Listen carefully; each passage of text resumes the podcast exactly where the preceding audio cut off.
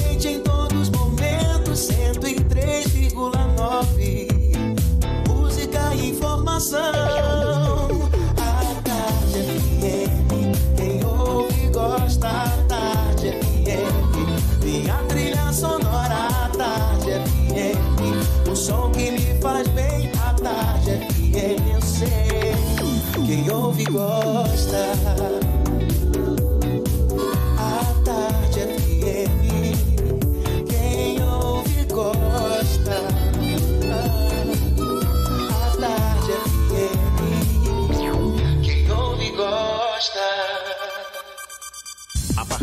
agora, na Tarde FM, Isso é Bahia. Um papo claro e objetivo sobre os principais acontecimentos do dia.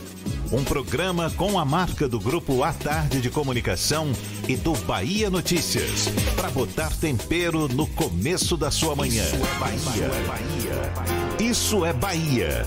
Apresentação: Jefferson Beltrão e Fernando Duarte. Isso é Bahia. Oferecimento. Festival Grandes Marcas Ferreira Costa. São grandes marcas e grandes ofertas. Maratona de ofertas Auto Sar de Veículos. Corra para o Shopping Bela Vista e aproveite. Que maravilha! Salve, salve, bom dia! Seja bem-vindo, seja bem-vinda! Estamos começando mais um Isso é Bahia nesta quarta-feira, 18 de março de 2020. E não tem para onde fugir, não. Agora a violação da quarentena será punida. Os Ministérios da Saúde, da Justiça e Segurança Pública definiram novos critérios para situações de quarentena e isolamento obrigatórios nos casos de infecção pelo novo coronavírus. A portaria prevê que os cidadãos brasileiros que recusarem o cumprimento voluntário das medidas poderão ser punidos com prisão e multa. Para frear a velocidade de propagação do vírus, a recomendação continua sendo cada vez mais manter-se longe de aglomerações, de preferência ficar em casa. As aulas já estão suspensas, eventos culturais e sociais sendo adiados, circulação de pessoas pelas ruas cada vez menor. As empresas montando esquemas especiais para que os funcionários fiquem protegidos e, em muitos casos, trabalhando de casa. É uma corrente de conscientização que precisa ser fortalecida cada vez mais. São muitas as pessoas que ainda subestimam a força desse vírus, a velocidade com que se propaga e a gente precisa se precaver, pensar de forma coletiva. E lembrando-se sempre também das medidas de higiene que ajudam a manter esse novo coronavírus distante da gente. Já houve a primeira morte causada pelo vírus, isso foi em São Paulo. Outros quatro óbitos estão sendo investigados naquele estado, duas mortes sendo investigadas também no Rio de Janeiro. Na Bahia, já são 17 os casos confirmados. Ontem, o Hospital Aliança divulgou que dois novos casos também deram positivo e mais um caso foi divulgado agora pela manhã, o que eleva, portanto, o número de casos confirmados na Bahia para 17. E vamos a outros assuntos que também são destaque nesta quarta-feira, 18 de março de 2020. Novas medidas para conter o avanço do coronavírus são anunciadas em Salvador. Recém-inaugurado, o Centro de Convenções da capital baiana vai ficar fechado por 90 dias. Por causa do novo coronavírus, Salvador e região metropolitana não vão realizar missas por 15 dias. Fechado há mais de cinco anos, Hospital Espanhol vai ser usado para tratamento contra a Covid-19. Cine Bahia suspende atendimento e sim reduz número de senhas. Elevador Lacerda e plano inclinado Liberdade Calçada tem re reduzida capacidade de passageiros. Fundador do Circo Picolino, Anselmo Serra morre aos 71 anos. Companhia aérea cancela voos para três destinos no estado da Bahia.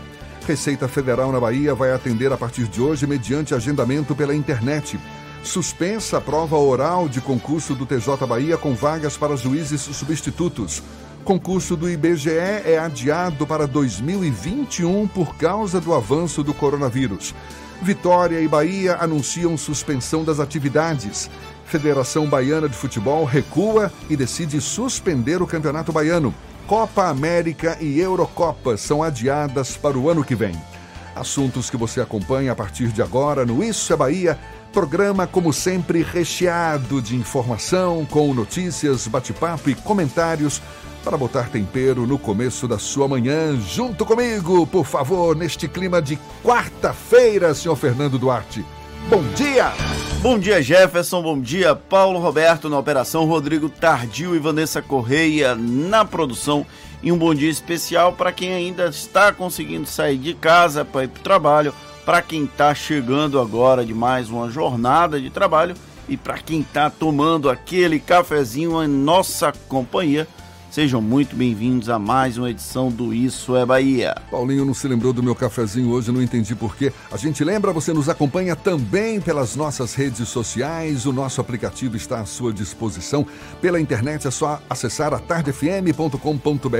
Pode também nos assistir pelo canal da Tarde FM no YouTube, se preferir pelo portal à tarde. E claro, participar, enviar suas mensagens, sua participação pelos nossos canais de comunicação, Fernando. WhatsApp no 71993111010 e também pelo YouTube. Mande a sua mensagem e interaja conosco aqui no estúdio. Tudo isso e muito mais a partir de agora para você.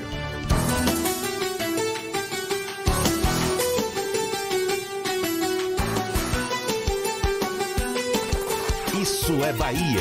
Previsão do tempo. A quarta-feira amanheceu com sol no meio de nuvens, já brilha forte lá fora, temperatura de 27 graus. É, ainda estamos no verão, é a última semana, mas calor predominando por esses dias. Ives Macedo tem as informações da previsão para esta quarta-feira. Chega mais, bom dia, Ives! Jefferson, muito bom dia para você e para toda a turma do Isso é Bahia. Começa a previsão do tempo em Salvador, que tem sol com muitas nuvens durante o dia, períodos de nublado com chuva a qualquer hora nesta quarta-feira. A temperatura deve oscilar entre 24 e 32 graus. Vamos agora para a região metropolitana. Falamos agora de Dias Dávila e Candeias. Nestas cidades, o tempo fica bem parecido com ontem. Sol e aumento de nuvens de manhã, pancadas de chuva à tarde e à noite. Local Web também é e-commerce para quem quer vender online, independente do tamanho. Crie hoje mesmo sua loja virtual. Local Web Big Tech para todo mundo. É contigo, Jefferson. Eu volto já. Valeu, Ives. A tarde FM 7 e 8. Isso é Bahia. O Hospital Espanhol, que está fechado desde setembro de 2014, vai ser usado para tratamento de pacientes com coronavírus. Segundo a Procuradoria-Geral do Estado, a Justiça Federal autorizou a desapropriação da unidade médica. Em nota, o governo do estado informou que vai fazer uma vistoria técnica agora pela manhã para verificar a situação atual das instalações físicas e dos equipamentos da unidade. A decisão de utilizar o Hospital Espanhol para cuidar dos pacientes com o novo coronavírus é tema do comentário político de Fernando Duarte. Isso é Bahia. Política. A Tarde FM. Se falta bom senso em alguns núcleos estatais para o enfrentamento do novo coronavírus, o mesmo não se pode falar da articulação para que o Hospital Espanhol, aqui em Salvador, voltasse a funcionar, ainda que temporariamente. O governador Rui Costa faz uma vistoria nesta quarta-feira na unidade. Após o embrólio judicial se arrastar há quase seis anos, houve uma concessão para que o governo da Bahia opere o equipamento para tentar conter a crise da Covid-19. É uma vitória do governo, mas também da população, que pode ganhar, mesmo que temporariamente, um reforço no suporte à pandemia que assusta o mundo. A unidade de saúde está sob júdice e não possui a perspectiva de reabrir em um curto espaço de tempo. O pedido da Procuradoria-Geral do Estado foi acatado pelo juiz Irã Esmeraldo Leite e justificado também pelo bom senso. Por mais que o Hospital Espanhol esteja envolto em um grave problema jurídico, tratar a população que eventualmente venha a contrair o novo coronavírus deve se sobrepor a qualquer desencontro judicial. E aqui eu não entro no mérito das tecnicidades do ambiente jurídico, apenas valorizo o interesse público para garantir direitos à população. Palmas para esse entendimento. Outro assunto relevante nesse ambiente nervoso da Covid-19 foi a portaria conjunta dos Ministérios da Saúde e da Justiça e Segurança Pública. A partir de agora, forças policiais podem ser utilizadas contra quem descumprir a quarentena do coronavírus. Demorou um pouco, é certo, porém é preciso celebrar essa espécie de criminalização da irresponsabilidade de quem furou recomendações médicas e sanitárias, a exemplo do empresário que saiu de São Paulo para Trancoso e transmitiu localmente o vírus. É preciso também fazer com que a lei não exista apenas para o povo ver. Descumprir a quarentena em caso de pandemia é algo que nem o presidente da República poderia fazer. E eu sei, isso contém uma certa dose de ironia, mas é impossível não fazer a referência.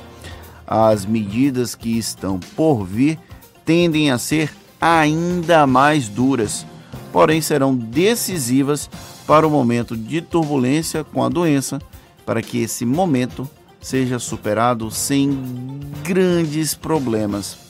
O momento é de unir forças de todas as partes possíveis e imagináveis para tentar evitar um desastre ainda maior com o novo coronavírus. Por isso, vamos celebrar quando há entendimento em prol da comunidade como foi o caso do Hospital Espanhol e da portaria interministerial. Agora é torcer para que tudo dê certo e que o ruim não seja tão pior quanto possível. Legal, legal, legal. Certamente louvável essa iniciativa de utilizar o Hospital Espanhol, que está desativado desde 2014, utilizado para cuidar dos pacientes com o novo coronavírus. E vale destacar também, Fernando, que o governo da Bahia inaugurou ontem pela manhã a Central Integrada de Comando e Controle da Saúde local. No local, uma das instalações montadas é a Central Estadual de Regulação, que tem o papel de englobar pedidos de exames, avaliações com especialistas, internações em enfermaria ou UTI e procedimentos cirúrgicos de todos os municípios do estado, ou seja, um esforço concentrado, um esforço conjunto que é necessário mesmo no momento como agora para que a gente mantenha os serviços de saúde já habituais funcionando normalmente e agora com esse reforço voltado para o novo coronavírus. O governo do estado anunciou ainda a antecipação da inauguração de 10 leitos de UTI pediátrica na cidade de Vitória da Conquista, que vão servir como UTI adulto já que a crise do coronavírus, caso haja o agravamento das, do, da doença nas pessoas mais idosas, as pessoas que têm uma condição de vulnerabilidade de saúde maior, essas pessoas vão poder utilizar essas estruturas de UTI pediátrica. Os adultos, na verdade, vão poder usar as estruturas de UTI pediátrica. Maravilha. Agora são 7h14, a gente falou já no começo do programa, mas vale ressaltar, foi confirmado mais. Foram confirmados mais três casos de contaminação por coronavírus aqui na capital baiana. Com isso, o número total de registros no estado subiu para 17, de acordo com a Secretaria Estadual da Saúde. Dos pacientes confirmados, dois são homens com 50 e 60 anos que estão internados em um hospital particular da capital baiana sem previsão de alta. O outro paciente ainda não foi informado a idade nem em qual cidade reside. Dos casos registrados na Bahia até ontem, sete foram em Salvador, outros cinco em Feira de Santana, três em Porto Seguro e um em Prado. No Brasil, já são 346 casos confirmados, uma morte pela doença em São Paulo. E o setor hoteleiro em Salvador já sentiu o baque do aumento dos casos da Covid-19. De acordo com a Secretaria Municipal de Cultura e Turismo, as reservas dos hotéis na capital tiveram uma queda de 30% na última semana. Ainda segundo o órgão, no trimestre entre março e maio, a ocupação hoteleira da capital costuma variar entre 50% e 60%, mas deve ficar em torno de 30%. Novas medidas para conter o avanço do coronavírus são anunciadas em Salvador. Os detalhes você acompanha já já, agora 7h15 na Tarde FM.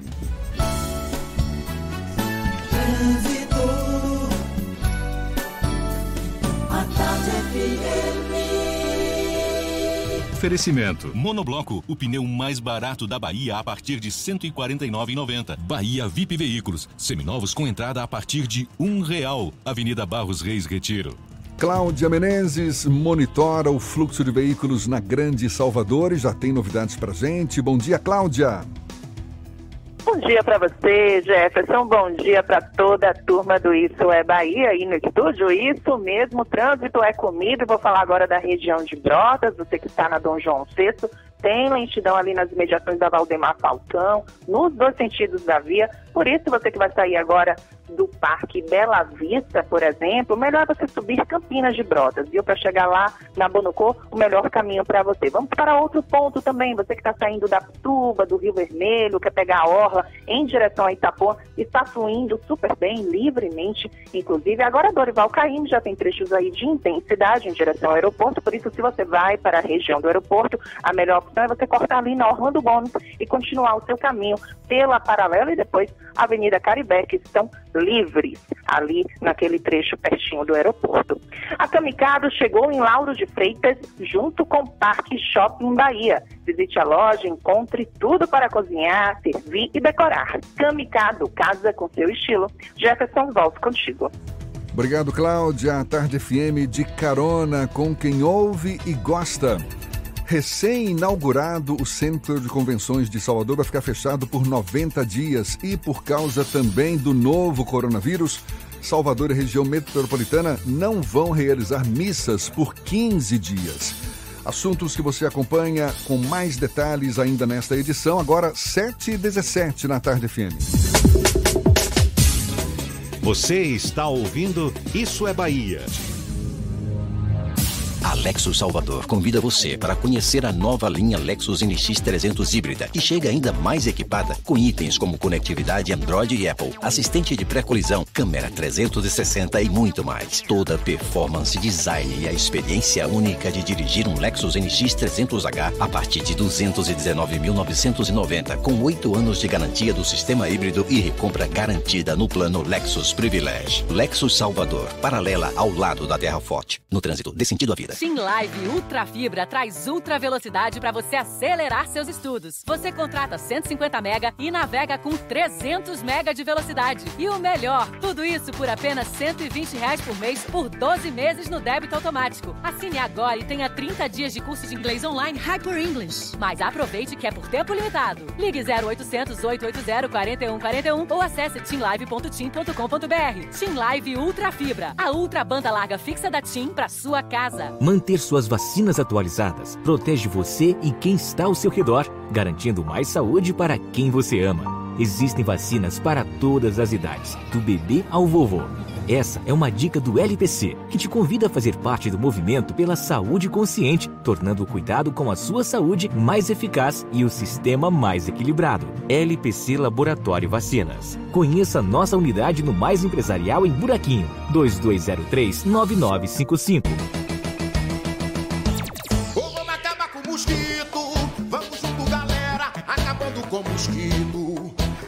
Doença já era. Vamos acabar com a dengue, zika, chikungunya e com a febre amarela. Vamos acabar com a dengue, zika, chikungunya e com a febre amarela. Não deixe água parada na telha, na laje, avisa a galera. É no verão e o bicho pega, então pegue a visão que o mosquito já era. Mas sozinho não dá. Temos que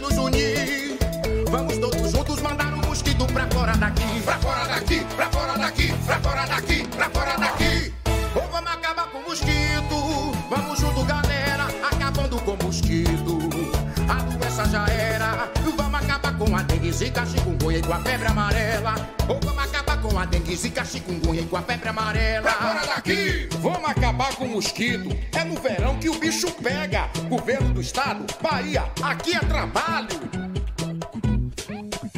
Monobloco, o pneu mais barato da Bahia. 0800 111 70 80 e a hora certa. Agora, 7h20, a Tarde FM, quem ouve gosta.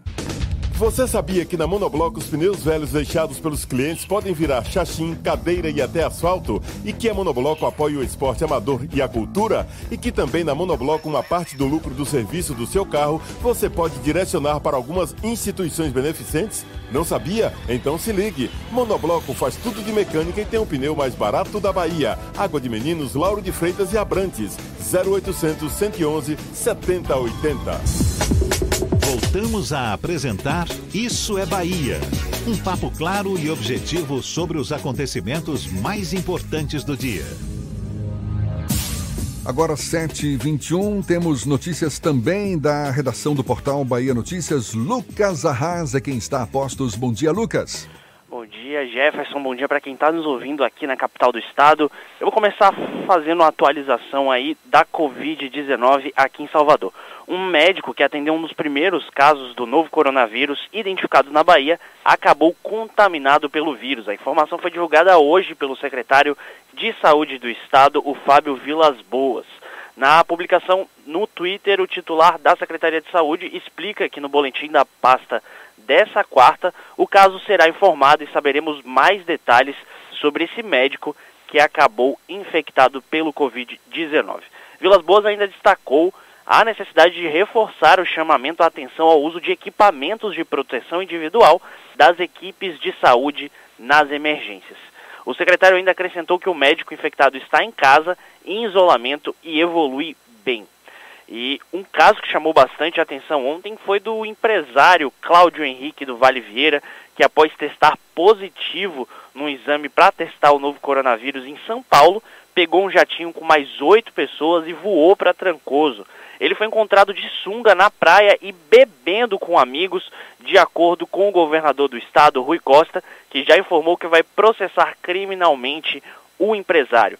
Além dele, mais um funcionário teria contraído Covid após Cláudio Vieira, Cláudio Henrique do Vale Vieira ignorar as orientações de isolamento e voar para o distrito de Porto Seguro.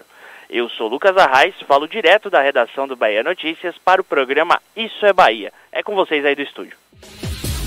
Valeu, Lucas. E olha, o Fundo das Nações Unidas para a Infância, o UNICEF, divulgou orientações sobre como falar sobre a pandemia do novo coronavírus com as crianças. Para o organismo internacional, uma conversa aberta pode ajudar os pequenos a entender e a lidar com essa situação. Agora, estaria havendo uma separação entre os mundos adulto e infantil sobre a questão desse novo vírus? Isso pode deixar as crianças apreensivas. Os pequenos teriam condições intelectuais para tamanha compreensão? É sobre esse assunto que a gente mergulha agora um pouco mais, conversando com a psicóloga e educadora Valquíria Rodamilans, nossa convidada aqui no Isso é Bahia. Seja bem-vinda, dona Valquíria. Um bom dia para a senhora. Obrigada. Bom dia a todos, bom dia ouvintes. Bom Como dia é que- a todos vocês. Como é que a senhora avalia o, o impacto dessa situação toda, dessa pandemia Uhum. do coronavírus na cabeça de uma pessoa ainda em formação, Sim. como é o caso das crianças, e quais os cuidados que a gente deve ter ao falar sobre o assunto com elas? Sim, sim. Muito importante isso que você traz, porque, assim, na verdade, eh, nós estamos vivendo um momento mais especial, né? Muito delicado, que é a pandemia, mas essa é uma questão que não é da agora. Essa é uma questão que a gente precisa se debruçar já há algum tempo, né? Porque há uma pouca delimitação entre o mundo adulto e o mundo da infância. E isso a gente, eh, na verdade, traz um contexto e consequências danosas para uma construção de um sujeito que está em formação, não é? Nesse momento, diria mais ainda, a gente vai ter que pensar em algumas orientações em relação a essa questão. Mas desde que o mundo é mundo, é, assim, existem muitas infâncias, né, gente? Existem, em função do contexto sociocultural, socioeconômico, do país que se vive, existem muitas infâncias, a forma que a criança está vivenciando essa cultura e está se constituindo como pessoa. Nesse momento, existem pontos em comuns, que é o mundo inteiro está debruçado e está em torno de uma inquietação que é a questão da pandemia e de consequências que eh, são, digamos assim, ameaçadoras. Né? Nesse momento, eu acho que as crianças sofrem e muito porque as crianças precisam de simbolizações para entender o mundo. Elas precisam de eh, estruturas, digamos assim, condições que lhe permitam organizar o tanto de informação que ela interage cotidianamente, né? E, no entanto, nós estamos vivendo medos muito reais, Uhum. né? Ela, e sem anteparos, porque o que, que acontece? Esse adulto, é, por conta de também estar inserido nesse momento tenso, é, ameaçador, está para todos nós, né? Então, assim, é preciso que esse adulto pense a sua condição como como informante, de que forma ele vai levar, de que forma ele vai estar trazendo as questões para dentro de casa, para esse diálogo tão fundamental nesse momento, porque a criança precisa de anteparo, ela não tem a mesma aparelhagem, aparelhagem psíquica que nós temos. E tem uma questão a mais nesse contexto todo que é a, a questão da morte, não é verdade? Isso. Como é que aborda a questão da morte com uma Uhum. criança? Como a senhora bem disse, são várias as infâncias, são muitas as infâncias. E certamente também a gente percebe, a, de- a partir de um determinado, de uma determinada idade, a compreensão começa a ser mais. O discernimento da criança é, é mais perceptível. Tem um, um- limiar, é- é- é, a gente tem facilidade para. Teríamos. Como é que a senhora sugere para que a gente. É, exato, para identificar o, o momento certo para abordar questões mais delicadas como Vamos essas? lá. Por isso que eu digo que esse momento é apenas exacerba aquilo que a gente precisa pensar, né? Cotidianamente as crianças têm questões, nos mostram, né? A gente aqui não escuta, não tem tempo de escutar, né? Atropelados que estamos por tudo que estamos vivenciando, pela invasão da tecnologia, o que traz coisas boas e coisas difíceis, né? Mas enfim, é, essa criança precisa de instrumentalização para organizar. E o simbólico é muito importante, né? Então, o que, que a gente pode fazer, pai e mãe, né? além de conversar claramente, além de, além de responder às crianças o que elas nos trazem, dessa escuta é, minuciosa, prestar atenção aos movimentos da criança, porque ela não necessariamente ela vai expressar o que ela está pensando ou sentindo, literalmente como a gente, conversando tão é, organizadamente, digamos, em função da faixa etária, ela vai representar isso de uma forma ou de outra, né? essas, essas inquietações. Às vezes no sintoma, às vezes no não dormir, né, que é também um sintoma, é, não fazer xixi, e aí vai uma série de, de, de- de diferenciações para cada um, porque a gente significa as coisas, cada um de nós, de uma forma, né, em função de nossas histórias, em função do ambiente também. Então, é, é fundamental nesse momento que a informação chegue clara para a criança e que chegue progressivamente. Progressivamente. Nós não precisamos dar todos os dados para as crianças, gente. Não precisamos colocar todos os dados epidemiológicos, dados de número. A gente precisa ter um distanciamento também para trazer essa questão. A gente precisa oferecer alternativas simbólicas. Não é? Tudo bem que, reiterando o que a senhora falou mais cedo, são várias as infâncias, mas, por exemplo, haveria uma idade, uma, uma, uma idade sugerida para que, a partir dela, todas as informações referentes a esse novo coronavírus pudessem já ser faladas? A, a televisão, inclusive, está aí fazendo Sim. esse papel de alguma forma, não é? Por isso que eu digo, Jefferson, que na verdade essa discussão não é só da pandemia. É, a televisão não pode estar aberta para criança é, é, de uma forma é, não cuidada. Perfeito. As informações não podem chegar para a criança de uma forma não cuidada. Perfeito. E nesse momento a overdose é grande. Essa overdose está nos atingindo que dirá uma criança. Né? Então eu acho que são discussões que precisam ser pensadas no âmbito geral. Né? E, e- e outra, eu acho que esse é o momento, além da gente pensar nessa graduação, digamos, de informações a serem dadas às crianças, especialmente eu diria que cuidem da carga afetiva. Porque essa carga afetiva que vai junto com a informação, ela é muito mais nociva do que a própria informação. Em que sentido?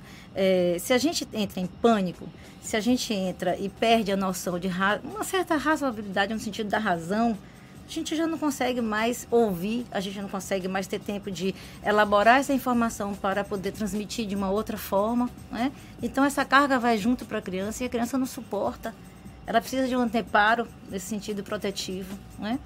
Agora, pense é, porque assim, quando a gente fala de várias infâncias, assim, se você pensar na criança é, de baixa renda, ela já está exposta a muitas outras questões desde sempre. É verdade. Né? As desigualdades trazem questões tão graves e assim, as crianças ameaçadas. As nossas privilegiadas, eu diria que nós, que nós somos nesse sentido, estão vivendo agora esse medo real. Né, que está tão ameaçador e tão próxima delas. Mas as outras crianças vivenciam isso há muito tempo em outros âmbitos. Né? Então, essa carga afetiva, essa carga, é preciso que a gente discuta, é, toda a sociedade, inclusive, em torno do que, que a gente oferece, o que, que a cidade oferece, o que, que as famílias oferecem, o que, que nós oferecemos, no sentido de, dessa proteção necessária à infância. Eu me lembro de uma pediatra que eu conheço, ela falava que criança até os três anos de idade não tem juízo nenhum e que a partir dessa idade, a partir dos quatro anos, começa a ter um discernimento melhor é, sobre a realidade que a cerca e tudo mais e tal. A senhora acha que é a partir dos três, dos quatro anos que começa-se a falar de uma forma progressiva sobre um assunto como esse? Veja, as crianças são seres pensantes, seres pensantes elas estão lá observando tudo, né? Então elas não vão para a escola, elas estão em casa. Por que, que elas estão em casa? Elas precisam saber por que elas estão em casa. Né? Há formas e formas. A gente pode contar uma história, a gente pode falar de um bichinho, a gente pode falar de como é que isso, é, cada um, cada família vai encontrar a sua forma, porque assim, não é, é, isso é único, né, de como você também suporta conversar sobre isso. Mas é preciso que a gente dê, quando eu falo da simbolização, está relacionado a isso, condições para a criança entender, elementos para que a criança possa entender, né? Dê um de, exemplo. Que, de repente, que elementos poderiam ser? Exemplo, é, a gente pode brincar um pouco com isso, né? A gente pode desenhar, a gente pode brincar com elementos, jogos simbólicos, né? Esse bichinho de que quando a gente está junto, né? Ele passa mais rápido, né? E a gente adoece mais rapidamente. Então, nesse momento, a gente precisa ficar aqui. Vovô e vovó precisam ficar aqui. Há uma série de informações. Você está falando do ponto de vista da criança muito pequena, tá sim, certo? Sim, a gente está falando aqui. Ou seja, representações, possibilidades da criança representar simbolicamente aquilo que está acontecendo ao redor dela, Perfeito. certo? Agora, a gente também tem que ter um cuidado com a questão do pertencimento, porque as pessoas, as crianças não podem imaginar que sumiram as pessoas. Elas precisam continuar se sentindo pertencentes aos grupos, né? Então, o cuidado de esse avô que não pode ser visto, a avó que não pode ser encontrada, do telefonar, do perceber, da videochamada, dos colegas que podem se falar por telefone ou videochamada também. Ou seja, essa sensação de pertencimento. Nós não podemos ficar isolados sem dar à criança a possibilidade de continuidade. Né? Então, todos esses atos são atos protetivos em relação à estruturação de um sujeito. O Fernando quer fazer uma pergunta também. A gente está falando bastante sobre a primeira infância e são várias infâncias. Quando você vai chegando mais próximo da pré-adolescência, você já tem uma condição de raciocinar, de entender Sim. um pouco mais o que é está acontecendo. E nós falamos sobre o bombardeio de informações e algumas dessas informações, inclusive, são bastante alarmistas. É, podem, inclusive, gerar pânico até em adultos, quem Sim. dirá em crianças que ainda estão em formação como evitar que essas crianças, essas, esses pré-adolescentes não sejam atingidos de tal maneira com essa pandemia ao ponto de se tornarem fragilizadas enquanto adultos quando uma nova situação parecida volte a acontecer. Eu vou pedir para a psicóloga segurar a resposta para já já. A gente conversa aqui com a psicóloga e educadora Valquíria Rodamilans sobre o impacto desse novo coronavírus nas cabecinhas das crianças. É um papo que a gente retoma já já, agora 26 para as 8 na tarde FM.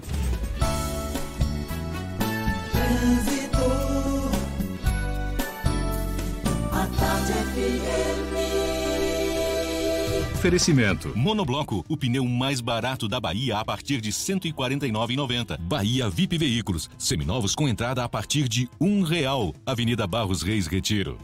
Para você que já está circulando de carro pela Grande Salvador ou vai pegar o carro já já, Cláudia Menezes tem novidades para você. Cláudia.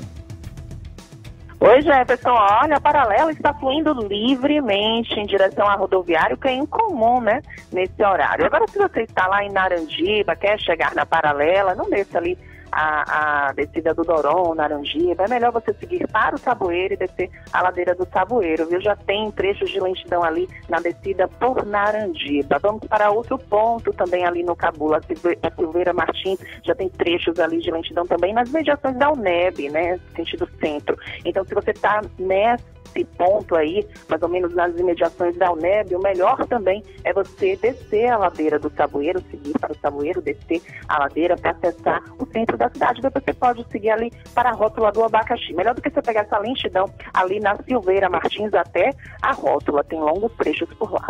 O próximo novo da sua empresa é ter 240 mega de internet com Wi-Fi Plus por 100 reais. Assine já 0800 72 01234. Claro, empresas. Sua empresa merece o novo. Eu volto com vocês, Jefferson. Valeu, Cláudia. A Tarde FM de carona com quem ouve e gosta. Cine Bahia suspende atendimento e sim reduz número de senhas. Elevador Lacerda e plano inclinado do Liberdade Calçada tem reduzido a capacidade de passageiros. Assuntos que você acompanha ainda nesta edição. E a gente retoma já já o papo com a psicóloga e educadora Valquíria Rodamilans sobre o impacto desse novo coronavírus nas cabecinhas das crianças. Agora, 7h36 na tarde FM. Você está ouvindo Isso é Bahia. Atenção! Você que estava aguardando uma oportunidade para comprar ou trocar de carro, a hora chegou!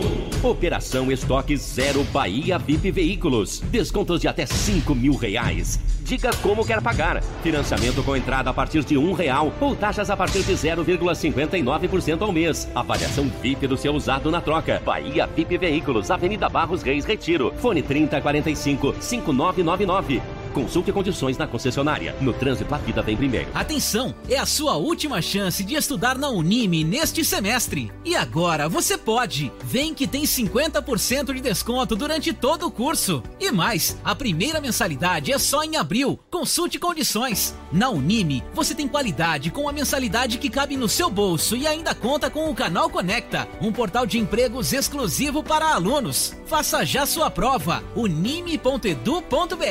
Unime, todo dia é dia de acreditar. Em cada canto que eu passo, em toda a Bahia se vê a força do G de gente que faz o baiano crescer. Aqui é trabalho, aqui é trabalho de noite e de dia. Aqui é trabalho, aqui é trabalho, meu nome é Bahia. Sou baiano, sou Nordeste, terra mãe também de gestão. Aqui é trabalho, é tamanho G como nunca se viu. Aqui é trabalho, é o melhor governo do Brasil. Aqui é trabalho, é tamanho G como nunca se viu. Aqui é trabalho, é o melhor governo metrô, vem aí VLT. Fez Hospital da Mulher e Couto Maia e tá terminando o Hospital Metropolitano. Ixi, é o melhor governo do Brasil. Governo do Estado, Bahia, aqui é trabalho. Você sabia que na Monobloco toda a energia elétrica utilizada para consertar o seu carro é captada de placas solares? E que o óleo trocado do seu carro vai para reciclagem para ser refinado novamente? E que na Monobloco os pneus velhos deixados pelos clientes podem virar chachim, cadeira e até asfalto? Não sabia? Então se ligue. Monobloco faz tudo de mecânica e tem o pneu mais barato da Bahia. Água de Meninos, Lauro de Freitas e Abrantes. 0800 111 7080. Central Papelaria, os melhores preços e a maior variedade em material escolar e escritório da Bahia e a hora certa. A Tarde FM, 22 para as 8. 3369 mil. Central Papelaria, variedade assim você nunca viu. 3369 mil, é só ligar. 3369 mil. Central Papelaria, você encontra tudo em material escolar. Tudo pro seu escritório, variedade fácil de estacionar. 3369 Ligue 3369 mil, a maior variedade em material escolar e de escritório. Central Papelaria Lauro de Freitas. 3369 mil. Voltamos a apresentar Isso é Bahia. Um papo claro e objetivo sobre os acontecimentos mais importantes do dia. Agora 21 para as 8 horas, temos notícias também da redação do Portal à Tarde com Thaís Seixas. Bom dia, Thaís. Oi, Jefferson, bom dia. Bom dia, Fernando. E para você que sintoniza aqui na Tarde FM, olha só, a Secretaria Municipal de Cultura e Turismo monitora o impacto do coronavírus no setor, como o cancelamento de navios previstos para atracar no porto da capital baiana até o fim da temporada, que seria encerrada em abril. Segundo o secretário Cláudio Tinoco, pelo menos oito navios chegariam à cidade, trazendo mais de 16 mil turistas. O impacto sentido é maior no bairro do Comércio e no centro histórico. Até o momento, a Bahia já tem 17 casos confirmados de Covid-19 e quase 700 casos suspeitos. E a Câmara Municipal de Salvador aprova uma alteração na lei que aumenta os repasses financeiros da Prefeitura para as organizações sociais.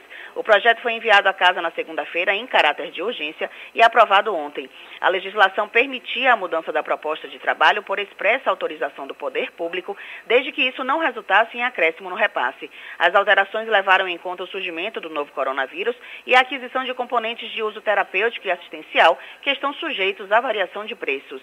Essas e outras notícias estão aqui no portal Atarde, atarde.com.br. Volto com você, Jefferson.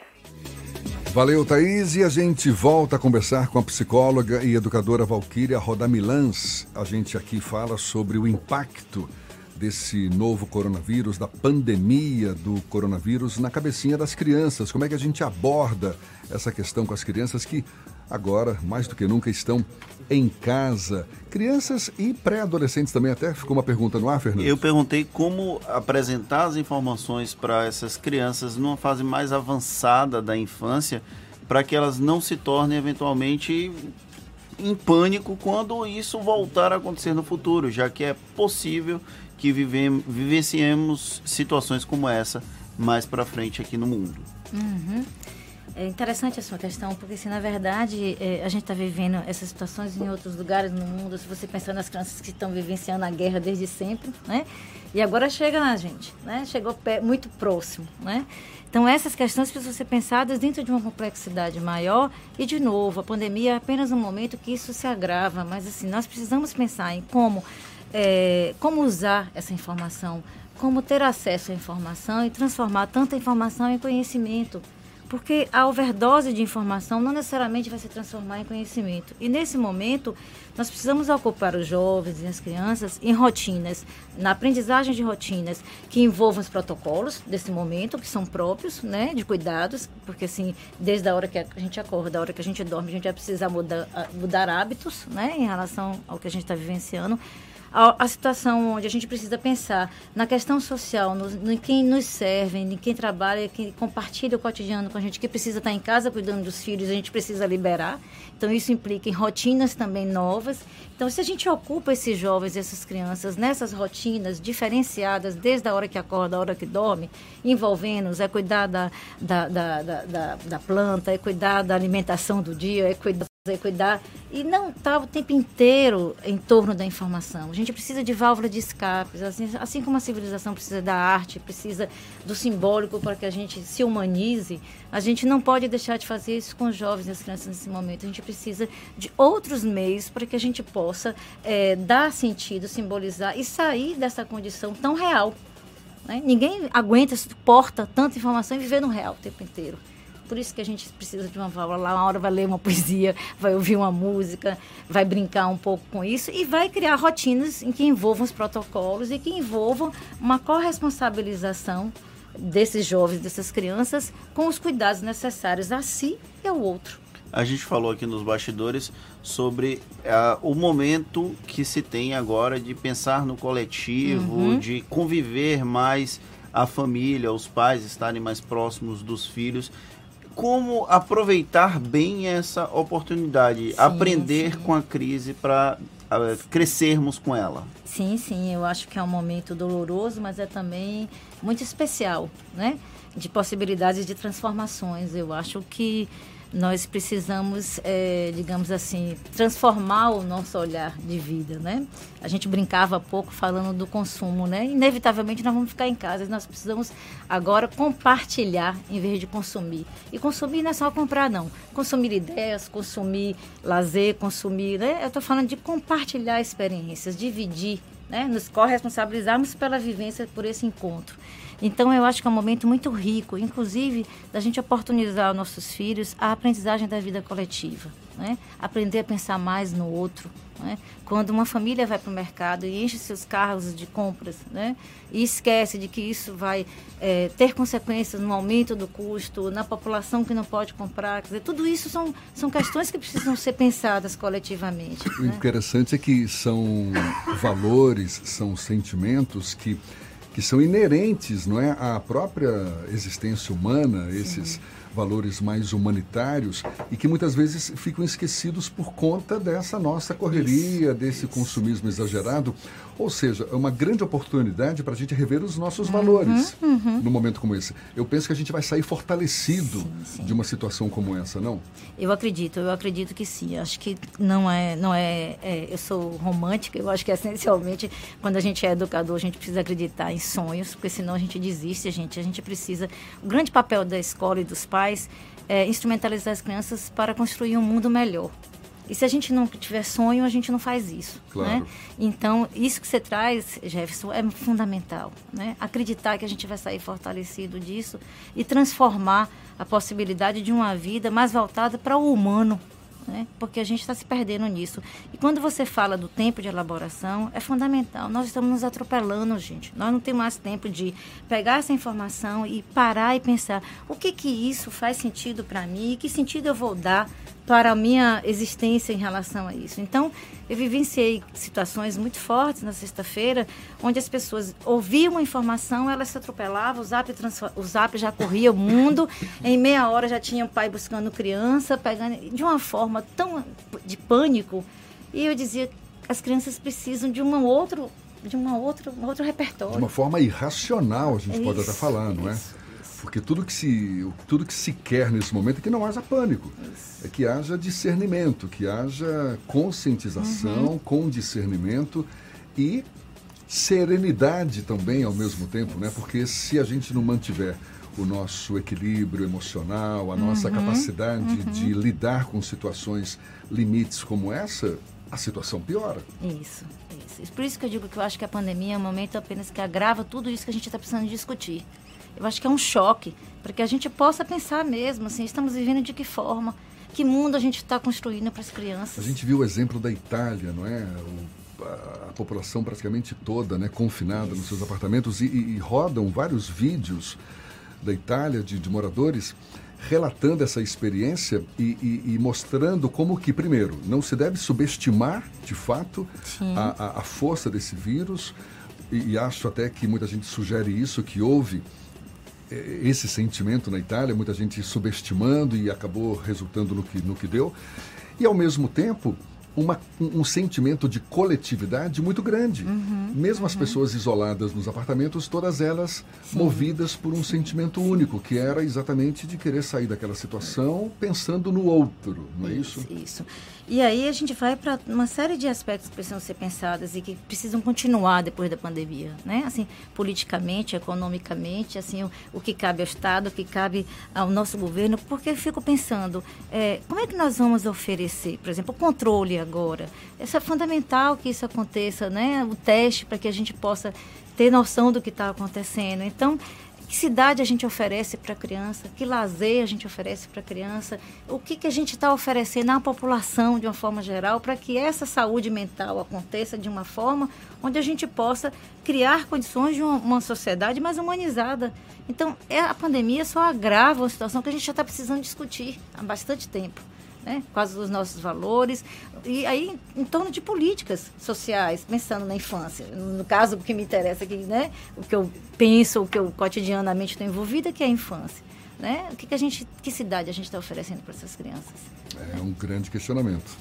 A senhora acredita que a gente consegue aprender realmente com esse processo ou vai dar trabalho ou os adultos vão ter muito mais trabalho para lidar com a crise do que as crianças?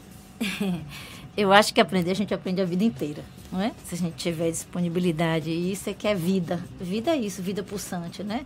E nós estamos num momento pulsante, imagina, o mundo inteiro discutindo e vivendo algo em comum, né? Assim, a globalização do ponto de vista de uma universalização de, de uma situação grave. Então, a, a experiência de um pode servir para a experiência do outro, né? A experiência da Itália pode servir para a nossa experiência. Então, eu creio que os adultos vão ganhar, sim, e vão ganhar no sentido de é, repensar suas vidas e poder é, oferecer, digamos assim, e perceber que a vida é muito mais do que o que a gente está fazendo, né? O sentido, qual o real sentido que a gente pode dar à nossa existência? Né? A gente tem mensagem aqui dos ouvintes. O Ricardo Almeida, de Entre Rios, manda: Parabéns, Jefferson Fernando, pela forma lúdica com que está abordando os assuntos referente à epidemia, à pandemia. Tem a Cristina Maria Suzar dando bom dia, o Edivaldo Jorge Batista, o Fábio Barata, o Valmir Soares, a Zeneide, que sempre está com a gente, a Mari, Jeremias, Valquíria Ferreira, todo mundo interagindo aqui com Isso é Bahia pelo WhatsApp. Se você quiser mandar sua mensagem, é no 71993111010 e também pelo YouTube. Mande a sua mensagem e interaja conosco aqui no estúdio. Aqui pelo YouTube também a gente destaca Lene Ribeiro, Malu Arras Porto, sempre participando conosco. Muito obrigado pelas participações.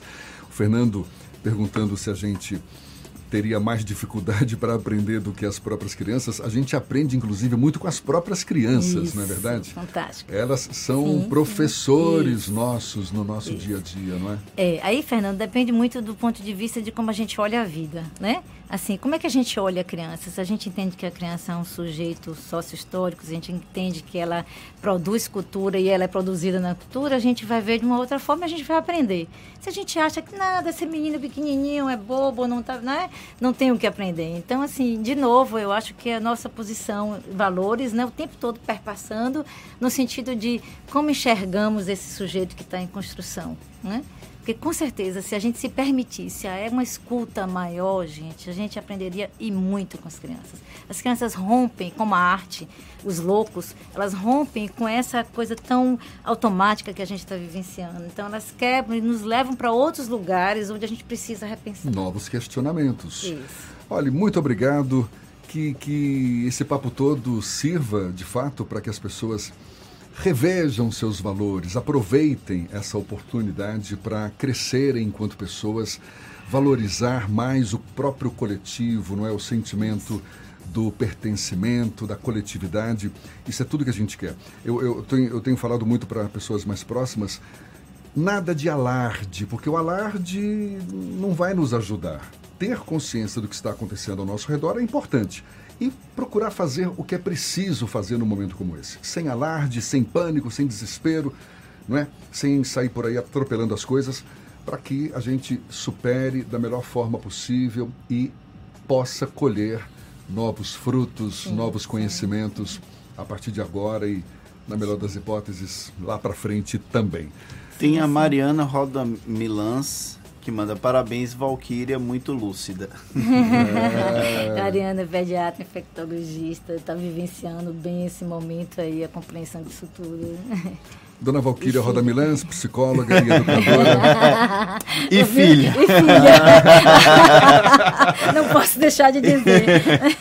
Um E a mãe beijo- um coruja. beijo pra ela. Um beijo para ela e para Liz, E pequena olha, Liz, e um beijo para a é senhora também. Muito obrigado, viu, pela Não, um disponibilidade. prazer, um prazer. Espero ter servido e ter podido ajudar.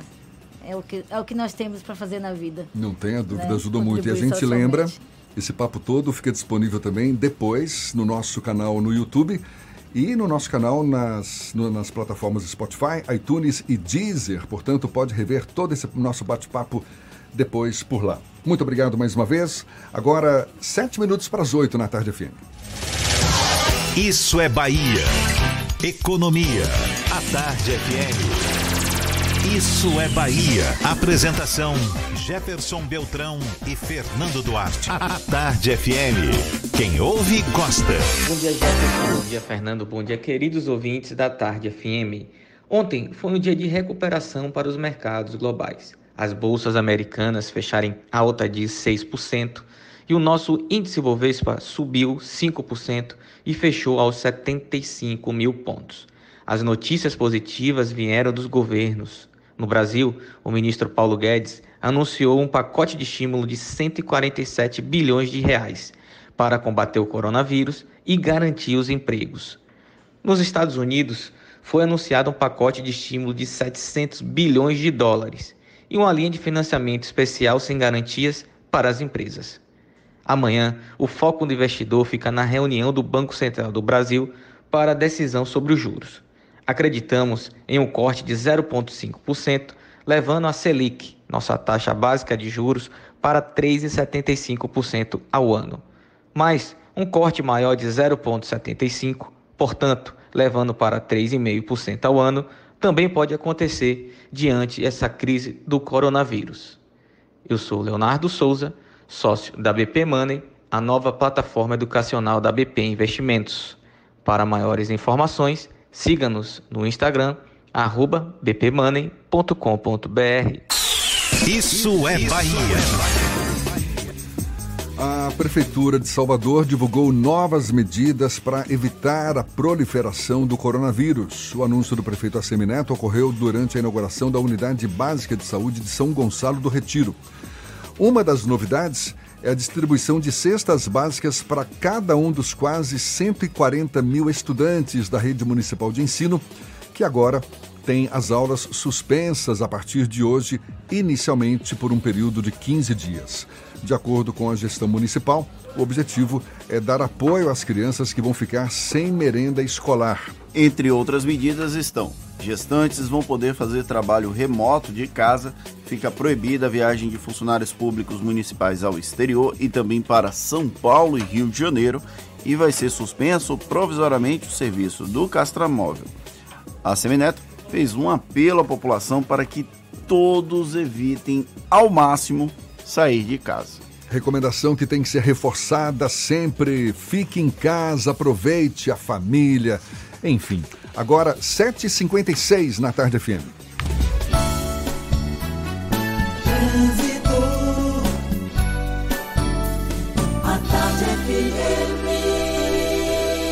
Oferecimento. Monobloco, o pneu mais barato da Bahia a partir de R$ 149,90. Bahia VIP Veículos, seminovos com entrada a partir de um real. Avenida Barros Reis Retiro. Cláudia Menezes tem novidades pra gente, ela acompanhando o fluxo de veículos na Grande Salvador. É você, Cláudia. Oi, Jefferson, isso mesmo. Onde começa já um pouco de lentidão agora é no final da Avenida Paralela, em direção à rodoviária. Mas como é um trecho curto, se você está na Paralela e quer chegar na região do Iguatemi, não vale desviar o seu caminho, tá? Vamos para a BR-324 também, Jefferson, porque já tem aí um trânsito mais intenso em Valéria, entre Valéria e Águas Claras. Na verdade, também em Pirajá, no sentido Salvador. Mas também, se você está na rodovia agora, saiu de Simões Filho, vem para Salvador, não vale um desvio. Corre e aproveite essa oferta que a Toyota preparou para você. Etios Hatch X 2020 com taxa 0% e 24 parcelas de 399 reais. Isso mesmo, taxa 0% em 24 meses. Não perca, consulte condições. Volto contigo, Jefferson. Valeu, Cláudia. A Tarde FM de carona com quem ouve e gosta. Intervalo e a gente volta já já para falar para toda a Bahia. 7h57 na Tarde FM. Você está ouvindo Isso é Bahia. Só a Caoa tem as melhores condições para você sair de carro novo. Confira e aproveite. HB20 nova geração com taxa zero. E tem mais: Creta Prestige 2.0 com taxa zero, mais bônus de até 3 mil reais no seu usado na troca. Visite a HMB Caoa Lauro de Freitas, Rua Luiz Antônio Nogueira 65 Centro. Telefone 30 32 23 50 ou consulte caoa.com.br. No trânsito, dê sentido à vida. Vamos acabar com o mosquito. Com mosquito. A doença já era. Ou vamos acabar com a dengue, zika, chikungunya e com a febre amarela. Ou vamos acabar com a dengue, zika, chikungunya e com a febre amarela. Não deixe água parada na telha, na laje, avisa a galera. É no verão que o bicho pega, então pegue a visão que o mosquito já era. Mas sozinho não dá, temos que nos unir. Vamos todos juntos mandar o mosquito pra fora daqui. Pra fora daqui, pra fora daqui, pra fora daqui, pra fora daqui.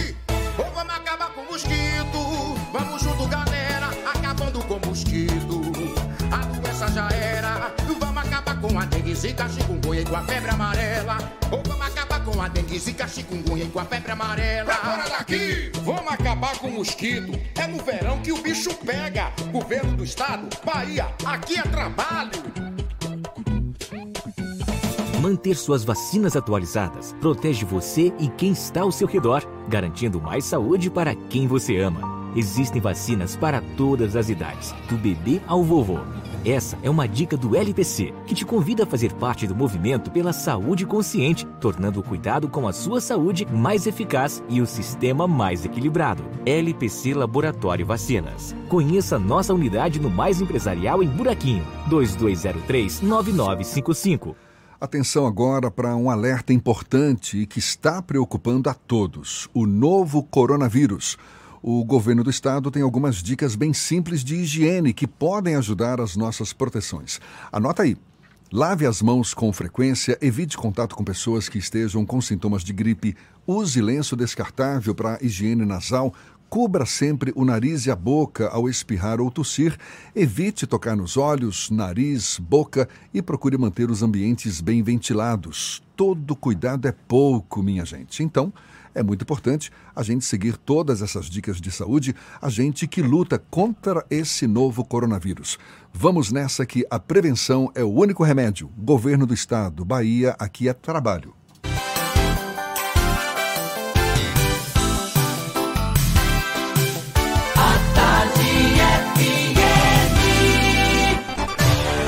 Atenção, emissoras afiliadas à Tarde FM. Em 5 segundos, isso é Bahia para todo o estado.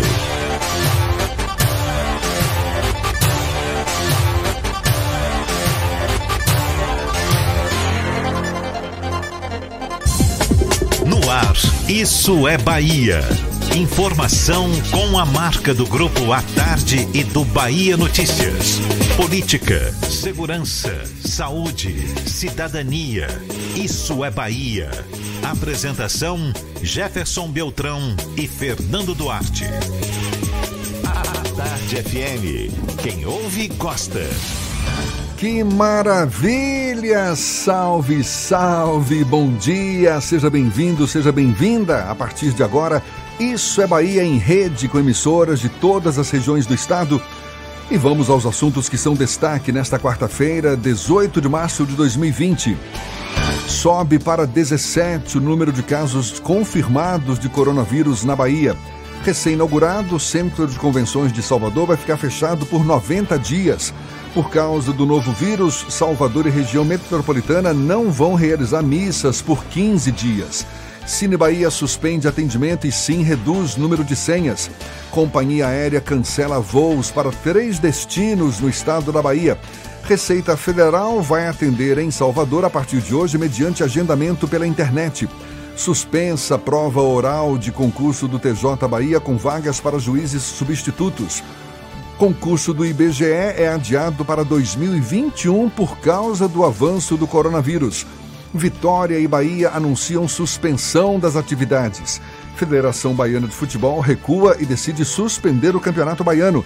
Copa América e Eurocopa são adiadas para o ano que vem. Isso é Bahia, programa recheado de informação.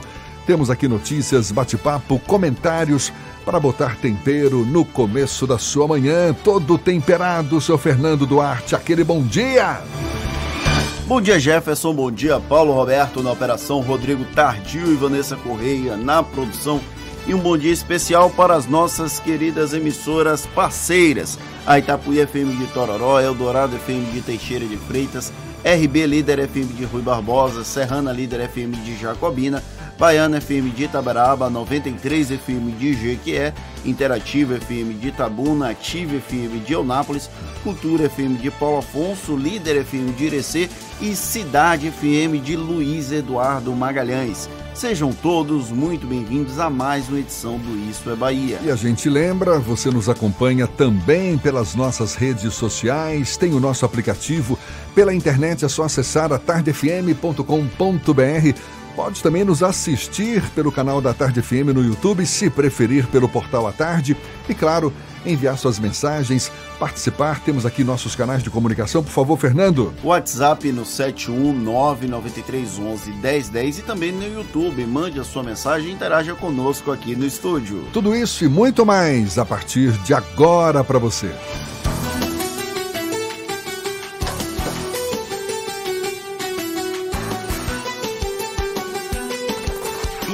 É Bahia. Previsão do tempo. Previsão do tempo. Previsão do tempo. Em Salvador, a quarta-feira amanheceu com o céu parcialmente encoberto, muitas nuvens surgem ao longo do dia, pode chover a qualquer hora. Isso Iris Macedo já tinha nos antecipado mais cedo. E agora fala para nós como vai ser a previsão do tempo, como é a previsão do tempo para ao longo do dia no interior do estado. Senhor Ives, seja bem-vindo mais uma vez. Bom dia. Oi, Jefferson, muito bom dia para você novamente, amigos da Tarde FM. Eu estou de volta e falamos agora das cidades de Luiz Eduardo Magalhães e Tororó. Em Luiz Eduardo, o tempo fica com sol e aumento de nuvens nessa manhã, pancadas de chuva à tarde e à noite. Em Tororó não é muito diferente sol com algumas nuvens e chove rápido durante a parte da tarde e a noite. Local Web também é Cloud Computing, uma das pioneiras em soluções cloud no Brasil. Precisa de mais performance para seus projetos? Traga ele para nossa nuvem. Local Web Big Tech para todo mundo. Essa foi a minha participação aqui no Isso é Bahia. Boa quarta-feira para todo mundo. Eu volto amanhã. É contigo, Jefferson. Valeu, Ives. A Tarde FM 8 e 5. Isso é Bahia. O governo do presidente Jair Bolsonaro vai pedir ao Congresso Nacional que reconheça o estado de calamidade pública no país com duração até o fim do ano, o que permitirá aumentar o limite de gastos para enfrentar a pandemia do novo coronavírus. O assunto é tema do comentário político de Fernando Duarte. Isso é Bahia.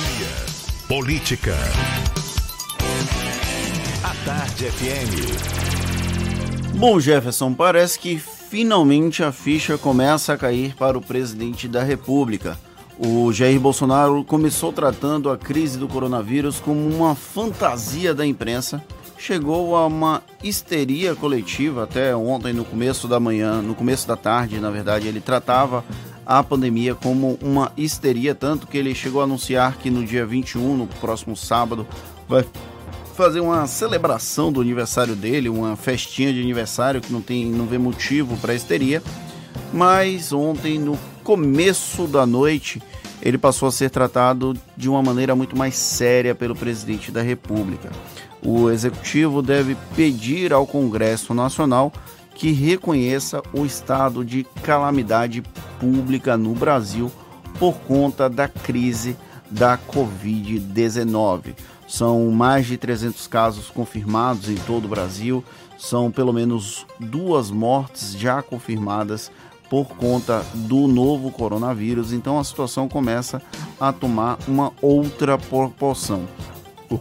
O senador José Serra, do PSDB de São Paulo, chegou a encaminhar um projeto ao legislativo para decretar a calamidade, mas esse pedido do executivo deve ser votado com uma certa celeridade.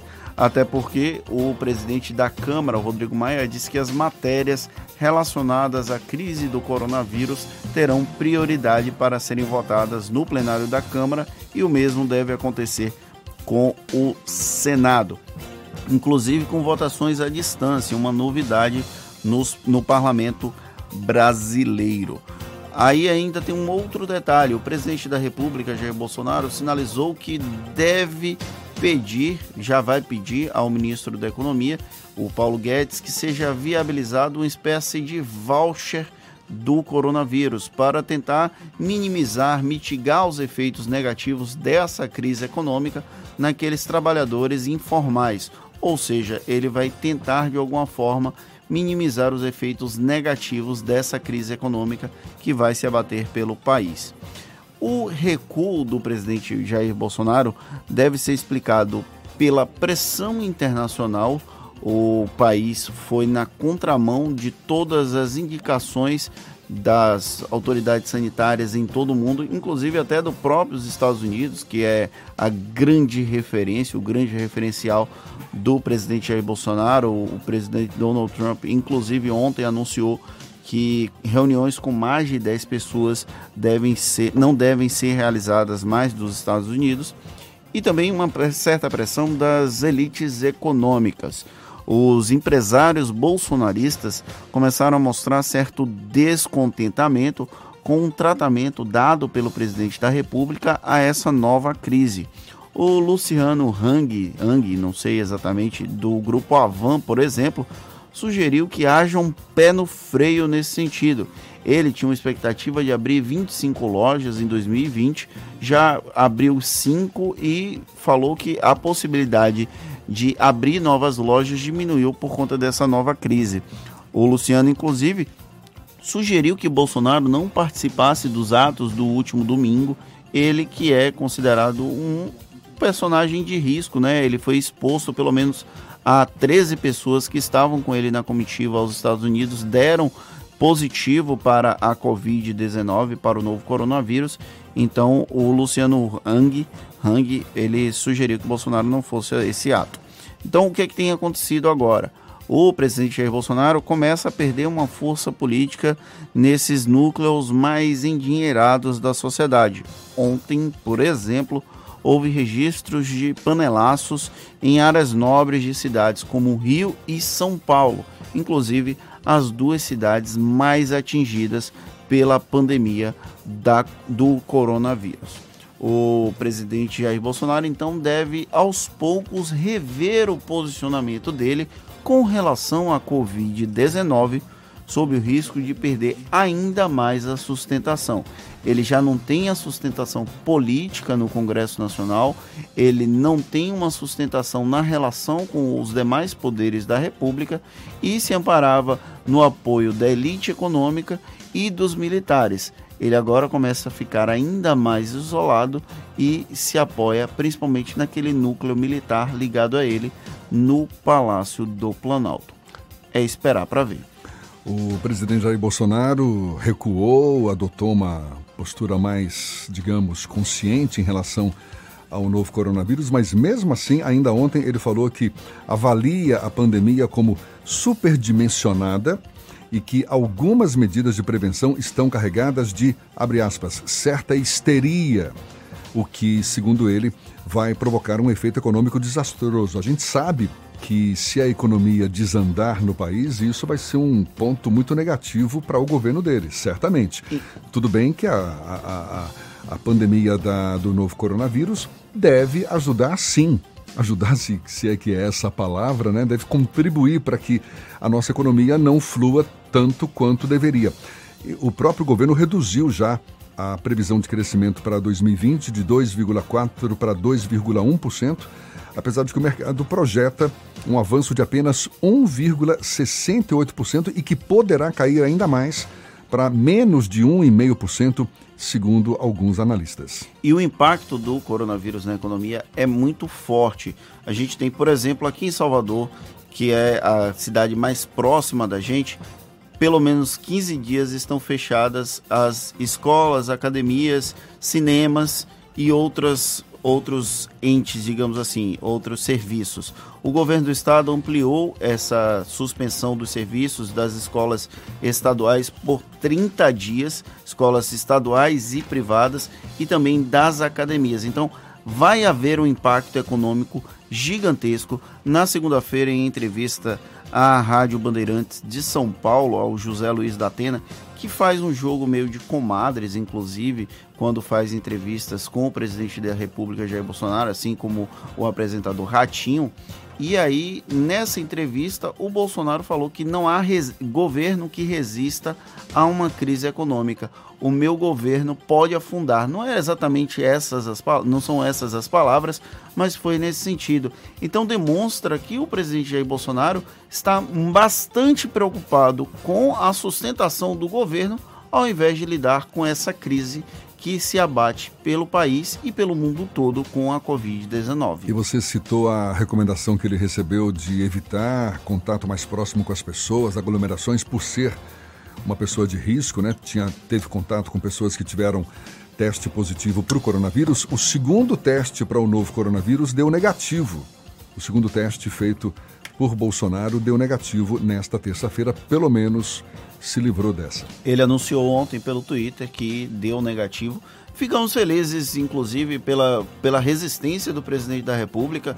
Ele que conviveu com 13 pessoas num avião que deram positivo para o Covid-19, para a, o coronavírus, e, graças a Deus, não foi contaminado. Agora, 8 e 14, a gente vai para a redação do portal Bahia Notícias. Lucas Arras também tem novidades para gente. Lucas. Muito bom dia, Jefferson. Bom dia para quem nos escuta de todo o estado. Vocês que estão acompanhando número, a evolução do número de casos do Covid-19 aqui na Bahia já devem ter notado que os números divulgados pelo Ministério da Saúde e os números divulgados pela Secretaria Estadual de Saúde divergem. O Bahia Notícias procurou o Ministério da Saúde para entender o que está acontecendo. E os dados divulgados diariamente pelo governo federal são diferentes dos números que são notados aqui na Bahia por um simples motivo. A assessoria do Ministério da Saúde informou que nem sempre é possível consolidar todas as informações que chegam até Brasília. Isso acontece porque todos os dados são atualizados diariamente dos estados e o Ministério da Saúde tem o trabalho de tentar consolidar esse, esse número de casos de infectados. Há cinco dias, o Ministério da Saúde diz que na Bahia temos menos de cinco casos, enquanto a expectativa do novo boletim do, do, da Secretaria Estadual aumentar o número de infectados por Covid-19 aqui no estado para além da faixa dos 17 casos. Lembrando que a gente já tem pelo menos confirmado 14 casos de Covid na Bahia, 5 em Salvador, cinco Feira de Santana, três em Porto Seguro, um em Prado, além de duas novas confirmações do Hospital Aliança, totalizando aí 16 casos. Um novo boletim da Secretaria Estadual deve ser divulgado logo mais e, como disse, a expectativa é que esse número de infectados supere a casa dos 17. E ainda falando de Covid, o governo do estado estendeu à cidade de Prado o decreto em que restringe eventos e atividades com a presença de mais de 50 pessoas. Lembrando que é, todos os tipos de eventos esportivos, religiosos, shows, feiras, é, circos, eventos científicos, passeatas e afins que juntem mais de 50 pessoas estão suspensos em Feira de Santana, Salvador, Porto Seguro e agora Prado, que confirmou ontem seu primeiro caso de Covid. O governador Rui Costa disse em coletiva que essa medida e esse decreto, essa restrição a eventos, será levada a todas as cidades que confirmarem casos do Covid-19. Eu sou Lucas Arraes, falo direto da redação do Bahia Notícias para o programa Isso é Bahia, com vocês aí do estúdio. Valeu, Lucas. E o Centro de Convenções de Salvador, na orla da Boca do Rio, aqui na capital, está fechado e assim vai permanecer pelos próximos 90 dias. O equipamento, inaugurado no fim de janeiro deste ano, fechou as portas obedecendo a um decreto municipal publicado no último sábado. O objetivo, a gente já sabe, evitar a proliferação do coronavírus na capital baiana. De acordo com a assessoria do Centro de Convenções, os participantes de eventos que estavam programados para este período devem fazer contato com os organizadores para obter outras informações. E nos próximos 15 dias estão suspensas missas na capital baiana e região metropolitana. A Arquidiocese de São Salvador da Bahia decidiu ontem suspender todas as atividades paroquiais, inclusive celebrações eucarísticas e outros sacramentos católicos. A decisão foi tomada durante a reunião geral do clero em cumprimento ao decreto estadual acerca da prevenção ao novo coronavírus. Apesar das diversas proibições, a administração católica em Salvador informa que as igrejas e capelas vão permanecer abertas para o cuidado dos fiéis. Agora 8 e 18 a gente tem notícias também do interior do estado. Vamos para Jacobina. Maurício Dias, da Serrana Líder FM, é quem fala conosco. Bom dia, Maurício. Bom dia, bom dia para você Jefferson, bom dia Fernando e também para todos que acompanham o Isso é Bahia nesta manhã de quarta-feira. Mesmo sem registrar, felizmente, a confirmação de pessoas infectadas pelo novo coronavírus, mas apenas dois pacientes sintomáticos, suspeitos e em investigação, aguardando o resultado laboratorial, a Prefeitura de Jacobina deve publicar, ainda na manhã desta quarta-feira, decreto restringindo diversas atividades públicas que envolvam aglomerações, além de situações que ofereçam insegurança à população. Durante todo o dia de ontem, o chefe do executivo local esteve reunido com secretários, assessores e coordenadores setoriais da administração para deliberar sobre as áreas que serão atingidas pelo decreto. Entre as medidas acordadas neste encontro está a suspensão das aulas nas redes pública e privada pelo período de 30 dias, suspensão de shows e apresentações artísticas, competições esportivas, além de critérios para transportes coletivos em veículos da municipalidade, quando envolvam servidores, pacientes e atendimentos sociais diversos. A medida poderá ser prorrogada se houver necessidade e deverá vigorar já a partir desta semana. Todos os ônibus escolares e veículos oficiais coletivos deverão ser recolhidos ao pátio da garagem municipal, somente liberados em casos excepcionais. Alguns bancos aqui em Jacobina deram início ao atendimento controlado no interior das agências, limitando a entrada de pequenas quantidades de clientes a cada intervalo, além de disponibilizar álcool gel em balcões e ilhas de atendimento.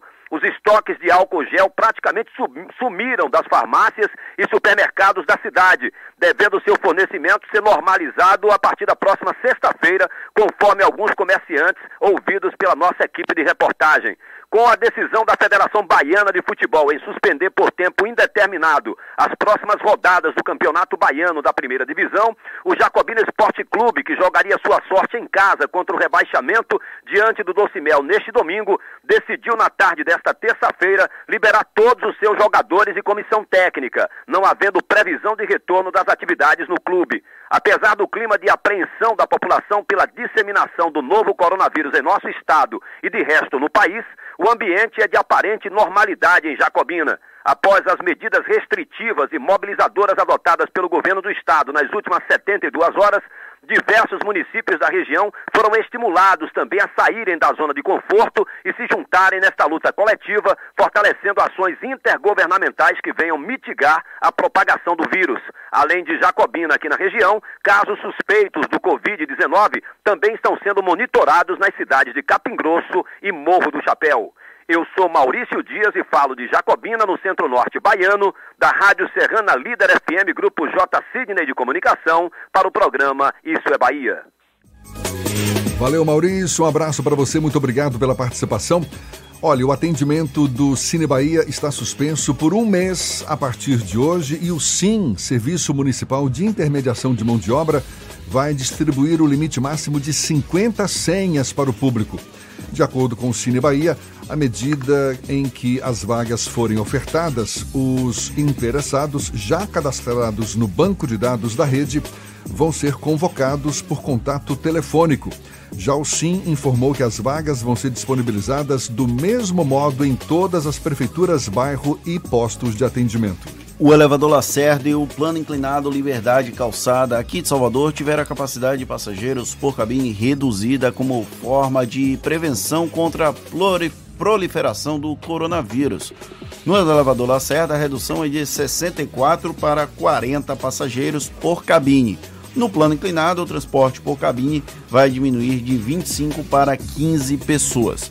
A prefeitura informou que, em relação aos ônibus com ar-condicionado, não há necessidade de desligar o ar, já que o sistema é renovável. E uma notícia chata: o fundador do circo Picolino, Anselmo Serra, morreu ontem aos 71 anos. Anselmo estava internado no Hospital São Rafael, aqui em Salvador, e não resistiu à luta contra um câncer. Já lutava há mais de um ano, quase um ano e meio, contra um câncer. O corpo do artista vai ser cremado na capital baiana, mas antes velado no próprio Circo Picolino, ali no, na orla de Pituaçu. Ainda não há informações sobre o horário e o local. O artista deixa quatro filhos. Agora, 8h22, a gente vai para Itabuna, no sul do estado. Evandro Lima, da Interativa FM, tem as notícias da região. Bom dia! Bom dia, Jefferson. Bom dia, Fernando. Vamos às notícias da região Cacaueira. A Diocese de Itabuna, por meio da Catedral de São José, comunicou o cancelamento da tradicional procissão de São José, evento religioso que ocorre sempre no dia 19 de março, dia do padroeiro de Itabuna, no fechamento do ciclo de nove noites, a novena. Por ano, a procissão, que percorre as principais avenidas e ruas do centro da cidade, reúne em média 8 mil pessoas. De acordo com a nota da Diocese, o cancelamento se deve aos riscos de propagação do novo coronavírus no município e à recomendação do Ministério da Saúde de se evitar aglomerações. Também foi cancelada a celebração do Domingo de Ramos, programada para o dia 5 de abril. A Diocese de Itabuna diz que a medida é preventiva, já que até o momento não foi registrado nenhum caso positivo do coronavírus na cidade nem na região sul da Bahia. E um homem identificado por Eduardo Santos da Cruz, de 35 anos, morreu nesta terça após atear fogo contra si mesmo em um posto de combustível na cidade de Itapé. Eduardo haveria tomado à força a bomba de combustível de um frentista, derramando gasolina sobre ele e um veículo e depois ateado fogo. Dudu, como era conhecido, chegou a ser socorrido ao hospital de base Luiz Eduardo Magalhães, mas não resistiu aos ferimentos. A informação era que Eduardo Santos da Cruz sofria de depressão. Eu sou Evandro Lima, falando da redação da Rádio Interativa FM de Itabuna, sul da Bahia. Bom dia, Jefferson, é com você. Bom dia, Evandro, muito obrigado. Essa pandemia de coronavírus certamente mexe com a vida de todos nós, mudança de hábitos, muita gente coloca a mão na cabeça, fala socorro. Tem muita gente que já mantém a calma, aquele equilíbrio emocional que é necessário num momento como esse. Ou seja, vamos nos render ou se reinventar num momento como esse? É sobre esse assunto que a gente vai conversar já já com a pedagoga e neuroeducadora Rosana Medina, nossa convidada aqui no Isso é Bahia, agora 8h25 na Tarde FM. Você está ouvindo Isso é Bahia. Cada canto que eu passo, em toda a Bahia se vê a força do G de gente que faz o baiano crescer. Aqui é trabalho, aqui é trabalho de noite e de dia. Aqui é trabalho, aqui é trabalho, meu nome é Bahia. Sou baiano, sou Nordeste, terra mãe minha nação. Onde tem o G de gente, tem também G de gestão. Aqui é trabalho, é tamanho G como nunca se viu. Aqui é trabalho, é o melhor governo do Brasil. Aqui é trabalho, é tamanho G como nunca se viu. Aqui é trabalho, é o melhor governo do Brasil.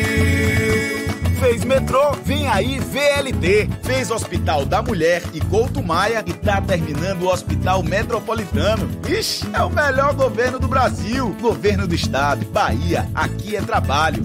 Natuse, troca de showroom com até 60% off e a hora certa. A Tarde FM 8 e 27. Troca de showroom da Natuse. Promoção real de até 60% off com pronta entrega. Imperdível. Estofados e móveis com design italiano com descontos de até 60%. É a qualidade Natuse em liquidação por tempo limitado. Enquanto durar o estoque. Natuse. Duas lojas na Alameda das Espatódias, Caminho das Árvores. Fone 3486-7007. A Tarde FM.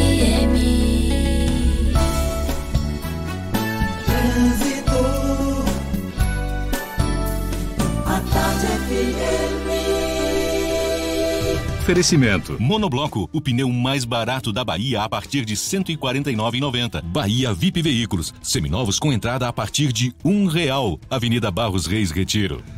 A gente volta a falar com Cláudia Menezes, acompanhando o movimento dos motoristas na Grande Salvador. É você, Cláudia. Oi, Jefferson. Olha, teve um acidente mais cedo no Vale do Canela, nas imediações da UFBA, com dois carros. Agora só tem intensidade, mas é melhor para você que vai sair do Campo Grande pegar os barris e depois é Garibaldi para chegar na região do Rio Vermelho. Teve outro acidente também mais cedo no viaduto Nelson Daia, que deixa reflexos ali no final da paralela, sentido rodoviária, mas como é um trecho curtinho, eu não vou falar para você desviar o seu caminho. Na Estrada do Coco, em Lauro de Freitas, no sentido Salvador, aí já tem pontos mais carregados ali no trecho final. Você que está na Estrada do Coco, vale um corte sim na região dos supermercados e pegar a rua Doutor Gerino de Souza Filho para desviar dessa lentidão e seguir para a paralela com mais tranquilidade nesse momento. Porto Seguro Alto. Cuidar do seu carro é o nosso trabalho, mas o que importa é cuidar de você. Consulte seu corretor. Jefferson, com você. Obrigado, Cláudia. A Tarde FM de carona com quem ouve e gosta.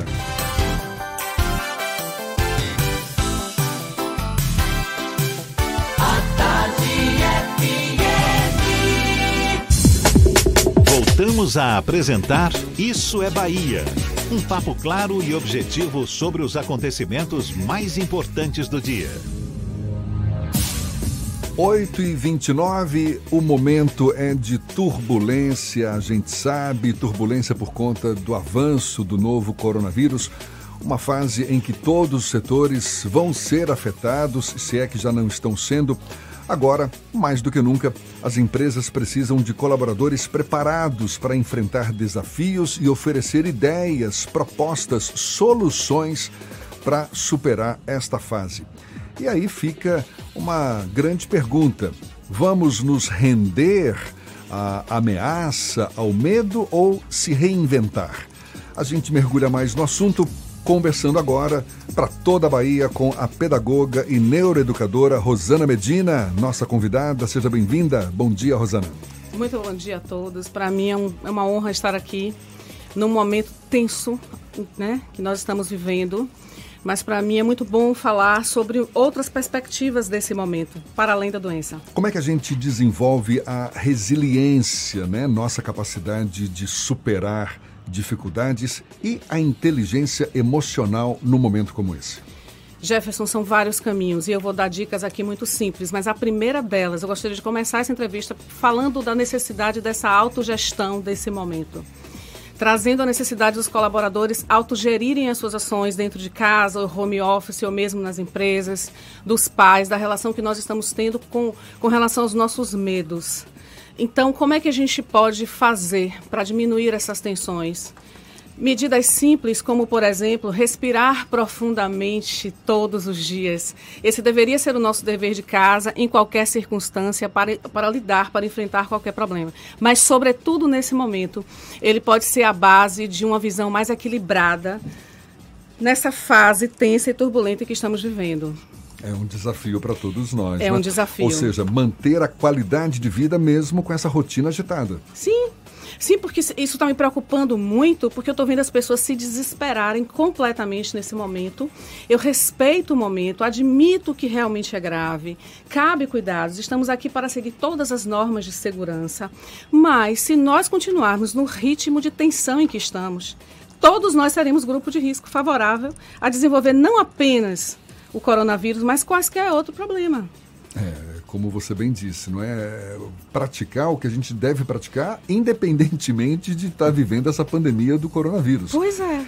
A gente falava hoje mais cedo, conversava com uma psicóloga aqui, é, é, é uma grande oportunidade de, de, de, de revisitar os nossos valores para que saiamos fortalecidos num momento como esse. Sim, é? com certeza. Senão a gente se deixa levar pela onda a gente se apavora de uma forma, a gente se deixa levar pela onda, e mesmo aqueles que não estão ainda inseridos nos grupos de riscos, eles passam a ser. Porque o que, que acontece quando nós estamos muito estressados? As nossas glândulas suprarrenais, elas liberam cortisol na nossa corrente sanguínea e aí nós ficamos tóxicos, vulneráveis, baixamos o nosso sistema imunológico e tudo pode nos acontecer. Fernando quer fazer uma pergunta também. Rosângela. Rosana. Rosana. Rosana, ó. Sem problema. Droga, desculpa. Calma. Foi sem querer. Rosana, é, como é que a gente consegue concentrar, porque a neurolinguística vai trabalhar um pouco isso, para não deixar que o pânico tome conta da gente, mesmo com todas essa, todo esse bombardeio. Eu perguntei até há pouco também para a pedagoga, para as crianças, mas agora eu pergunto para os adultos como lidar com esse risco de surtar com esse excesso de informações sobre a pandemia? Respiração profunda. Nós ocidentais não respiramos, nós fazemos assim, ó. O primeiro exercício que a gente tem que fazer agora tem que fazer agora. Deveria ser feito todos os dias, como eu comecei a falar antes. Mas agora, mais do que tudo, precisamos parar minimamente cinco minutos por dia e respirar profundamente. Respirar de forma voluntária, De- você fala, né? Isso, e prestando atenção à nossa respiração, porque os pensamentos vêm e surgem, papá. Quando você se concentra no ato de respirar, você se induz a calma, então você sai daquele nível de estresse absurdo. Você para de ouvir o barulho, o barulho externo. O barulho externo está muito grande. Só se fala em doença hoje. Em intenção, em preocupação, que se justifica pelo momento. Acontece que se você não parar e cuidar de dentro para fora, você vai ficar louco. Aliás, as duas maiores qualidades de quem vive sob pressão, seja no trabalho, no dia a dia, a gente está, de certa forma, vivendo sob pressão nesse momento por conta dessa pandemia, Sim. é exatamente, são exatamente a resiliência Isso. e a inteligência emocional, não é? Isso, e é muito difícil exercitar, de fato é um desafio. De fato é um desafio. Porque a pressão externa está muito grande e ela vai aumentar. Ela vai aumentar nos próximos dias. Esse é o momento da gente frear, parar, respirar, se equilibrar, procurar sintonizar com alguma coisa boa que nós temos, porque existe vida além desse momento. E porque o futuro bem próximo aí, de fato, vai ser, digamos, diferente do que a gente imaginava, não é? Sim. Do ponto de vista econômico, por exemplo. Sim. Quantas empresas que estão aí já imaginando perda de rendimentos, pensando em férias coletivas, vai haver uma desaceleração do crescimento econômico que já não era Isso. bom Uhum. nesses últimos meses, ou seja, uma projeção cada vez pior, não é, Uhum. para o crescimento, ou seja, motivos de sobra para de fato se conectar com algo que possa dar um alento, não é, Isso, nesse isso. nosso dia a dia. Não só um alento, mas a, a direção. Esse é um momento que não dá mais para esperar, para se autoconhecer, para exercitar essas coisas que nos equilibram. Não dá para deixar para depois. Eu Primeiro, porque nossos filhos precisam do nosso equilíbrio. Nossos filhos estão assustados em casa. Né? Muita gente deve estar se perguntando, poxa, tem que se colocar em prática a criatividade no Sim, momento como esse. Agora sim. tem pessoas que são pouco criativas. Sim. Como é que se desenvolve? Existe algum mecanismo para para o estímulo ao desenvolvimento da criatividade em cada um de nós? Existe uma ferramenta fantástica que eu trabalho, que é o, a- o desenho, a produção de mapas mentais, que ela estimula tanto o cérebro esquerdo, analítico, quanto o direito. O que, que é exatamente criativo. um mapa mental? É um desenho, é uma síntese de algum assunto, onde você é, é, representa a partir desse desenho exatamente o modo como o seu cérebro funciona. Então você cria ramificações partindo de um ponto central e você cria ramificações com palavras-chave que vai reorientar o seu cérebro, estimular demais a questão criativa que você pergunta e vai ajudar a sintetizar todo o conhecimento e todo o excesso de informação ao qual estamos submetidos. Dá um exemplo prático desse, de como colocar, é, como fazer um mapa mental. Como fazer um mapa mental? Você parte de uma ideia central, onde você coloca, por exemplo, a receita de um bolo e você põe no meio, no centro, uma bolinha escrita bolo de chocolate. Sim. E você vai puxando ganchos e ramificações, escrito, por exemplo, ingredientes num ganchinho, é, tempo de preparo no outro, rendimento no outro. E ali você vai abrindo pernas e ganchos que vão disponibilizando, estimulando a sua criatividade, disponibilizando todas as informações que você já tem dentro de você, mas que muitas vezes você esquece e vai sintetizando essa informação. É uma Essa técnica ferramenta- pedagógica, inclusive. É uma técnica é? pedagógica que eu inseri no, no colégio que eu trabalho, o Colégio Damasceno, e é uma técnica que ajuda muito para foco, concentração, mas principalmente para o desenvolvimento da criatividade, como você traz. Né? Jefferson, uma notícia de última hora. a ra- o colunista da Rádio Bandeirantes de São Paulo está confirmando que o general Augusto Heleno, secretário de Relações é, Institucionais. institucionais não, é, é segurança institucional, na verdade, né? Segurança, Relações. isso. Ele foi confirmado com o coronavírus. Ele é o teste 14 quarto da comitiva do presidente da República em Miami, que foi confirmado como positivo para a Covid-19. Uma coisa interessante nesse contexto da resiliência, Rosana, primeiro aprender a lidar com as emoções. Sim. Não é? Retirar a palavra problema do vocabulário. Sim. Porque aí você está sendo o seu próprio aliado. E desenvolver a autoconfiança, não é? Isso é fundamental. Pois é. E se nós não conseguimos sozinhos fazer isso, busquemos alguma ferramenta, alguma coisa que nos ajude. Seja a música, seja o exercício, seja a dança. É preciso, mais do que tudo nesse momento, buscar esse centro, esse equilíbrio. Porque as coisas tendem a se agravar.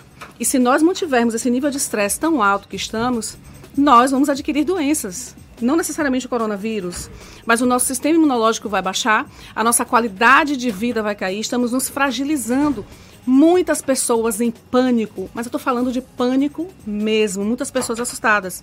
Meu filho tem 9 anos e ontem, para dormir, nós tivemos que fazer um exercício de respiração, que eu até trago como dica, como suporte, não há nada demais em mostrar, que ele funciona assim, basicamente. É, todos os pais podem fazer esse exercício com seus filhos em casa tá? Quem está acompanhando pelo YouTube pode ver o exercício. Isso. Mas é melhor se descrever para quem Eu não vou tá descrever, sim. Eu vou descrever. Funciona basicamente assim: você segura o seu dedo de frente para o seu filho, por exemplo, para quem tem criança, é excelente. Escolhe né? um dedo da mão. É, você vai, você vai percorrer todos. Você Sim. começa por esse aqui, Pelo segura dedão, firme, sem apertar, polegar. mas com firmeza. Ah. Sente o dedo. Respira de olhos fechados de um a dois minutos. Aqui você está trabalhando a sua preocupação. Todos os nossos centros de emoções passam pelos, pela questão das mãos, os dedos das mãos. Então E a aqui você preocupação tem a ver com o polegar mesmo? isso, Ah. com o polegar. Você trabalha a sua energia de preocupação aqui. Aí você sai daqui de um a dois minutos respirando profundamente e vai para o próximo dedo. O indicador. O indicador onde você trabalha o medo. Respira profundamente trabalhando o medo. Você está se cuidando, você está cuidando dos seus filhos. Vai para o próximo dedo e trabalha a raiva, o sentimento da raiva. E você vai para o próximo dedo, trabalha a tristeza. E esse último dedinho você trabalha a pretensão aos que se sentem prete- pretensiosos em muitos momentos. Você terminou essa, essa primeira mão, você vem para o centro, onde você trabalha a sua fé. A sua ligação com o seu divino, venha de que religião, vertente religiosa vier, e você segura de um a dois minutos. Terminou uma mãozinha, você já tem minimamente cinco minutos de concentração e trabalho interior. Vem para outra e faz o mesmo movimento. Quando você terminar tudo isso aqui, que você tocar aqui, você está se ligando a Deus, ao seu divino. Você e seus, e seus filhos, ou quem fizer com você, estarão mais centrados, mais tranquilos. Você reforçou o seu sistema imunológico tá? Porque você parou as suas emoções negativas e cuidou de você. Isso de graça, você não depende de profissional nenhum para fazer isso.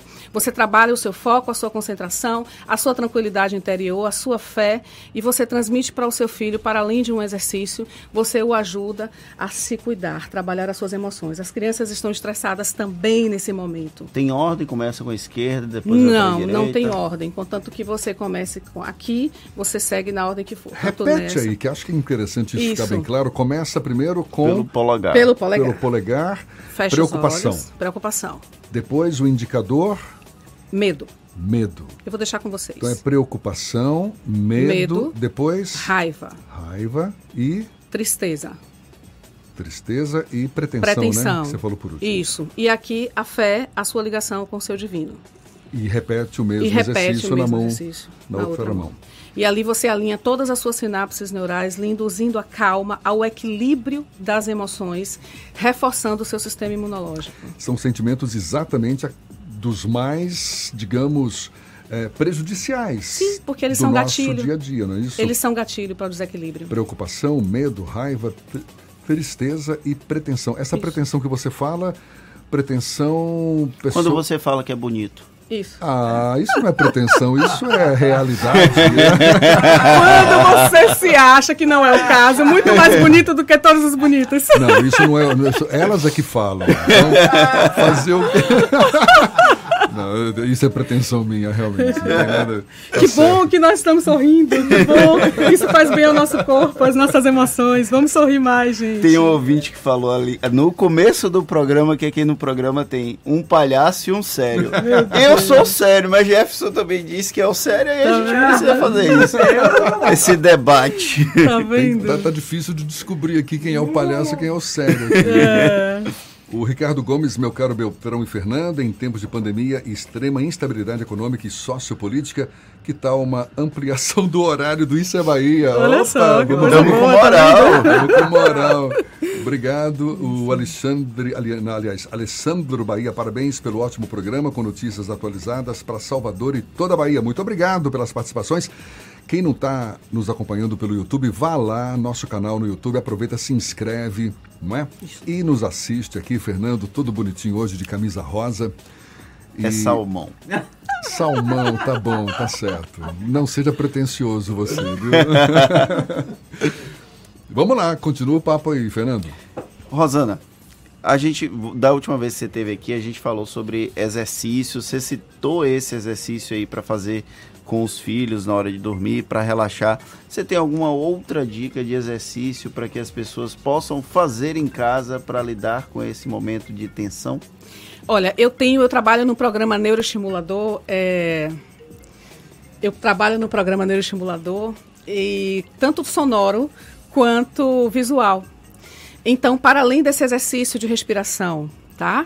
Para além dessas questões que eu trago, segurar os dedos e respirar profundamente, né?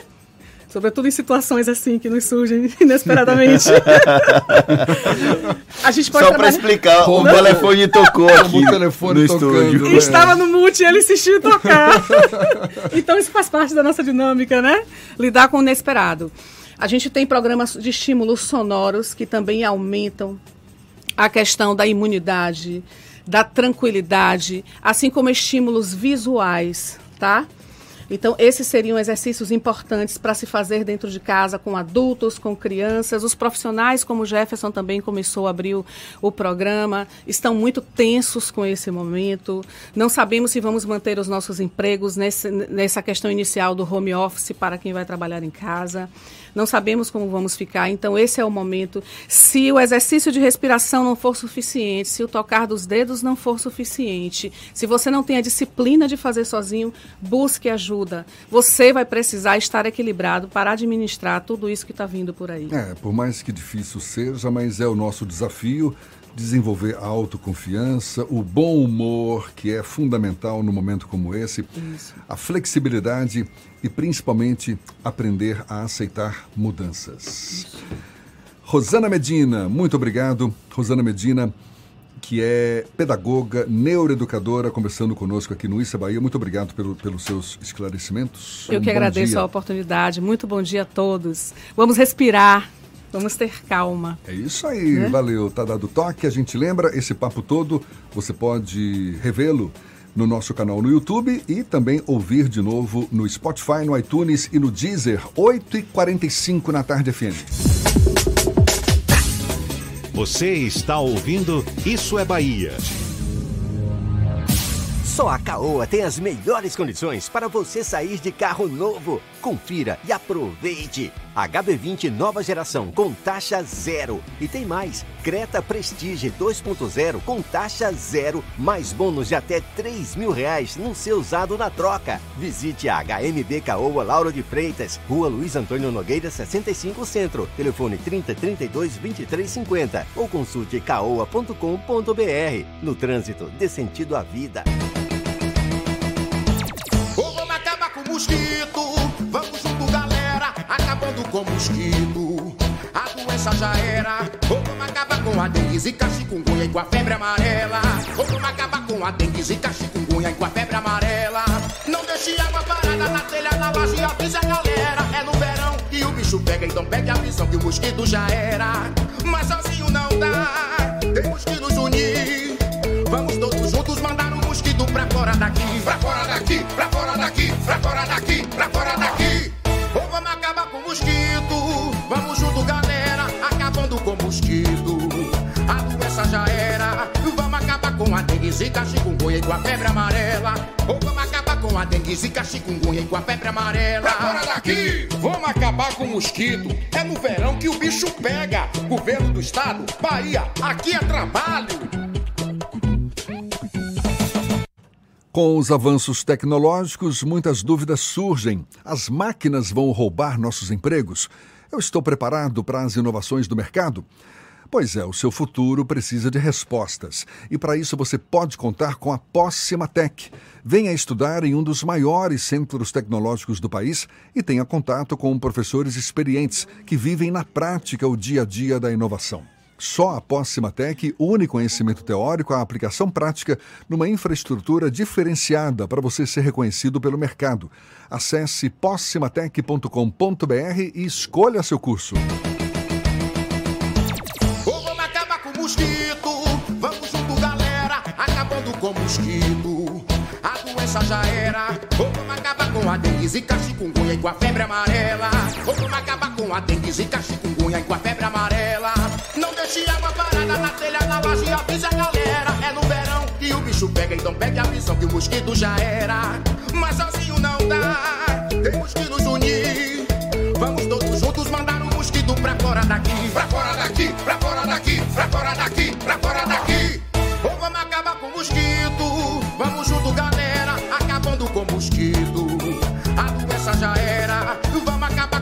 Dengue, zika, chikungunya e com a febre amarela. Ou vamos acabar com a dengue, zika, chikungunya e com a febre amarela. Pra fora daqui! Vamos acabar com o mosquito. É no verão que o bicho pega. Governo do estado, Bahia, aqui é trabalho. Voltamos a apresentar Isso é Bahia. Um papo claro e objetivo sobre os acontecimentos mais importantes do dia.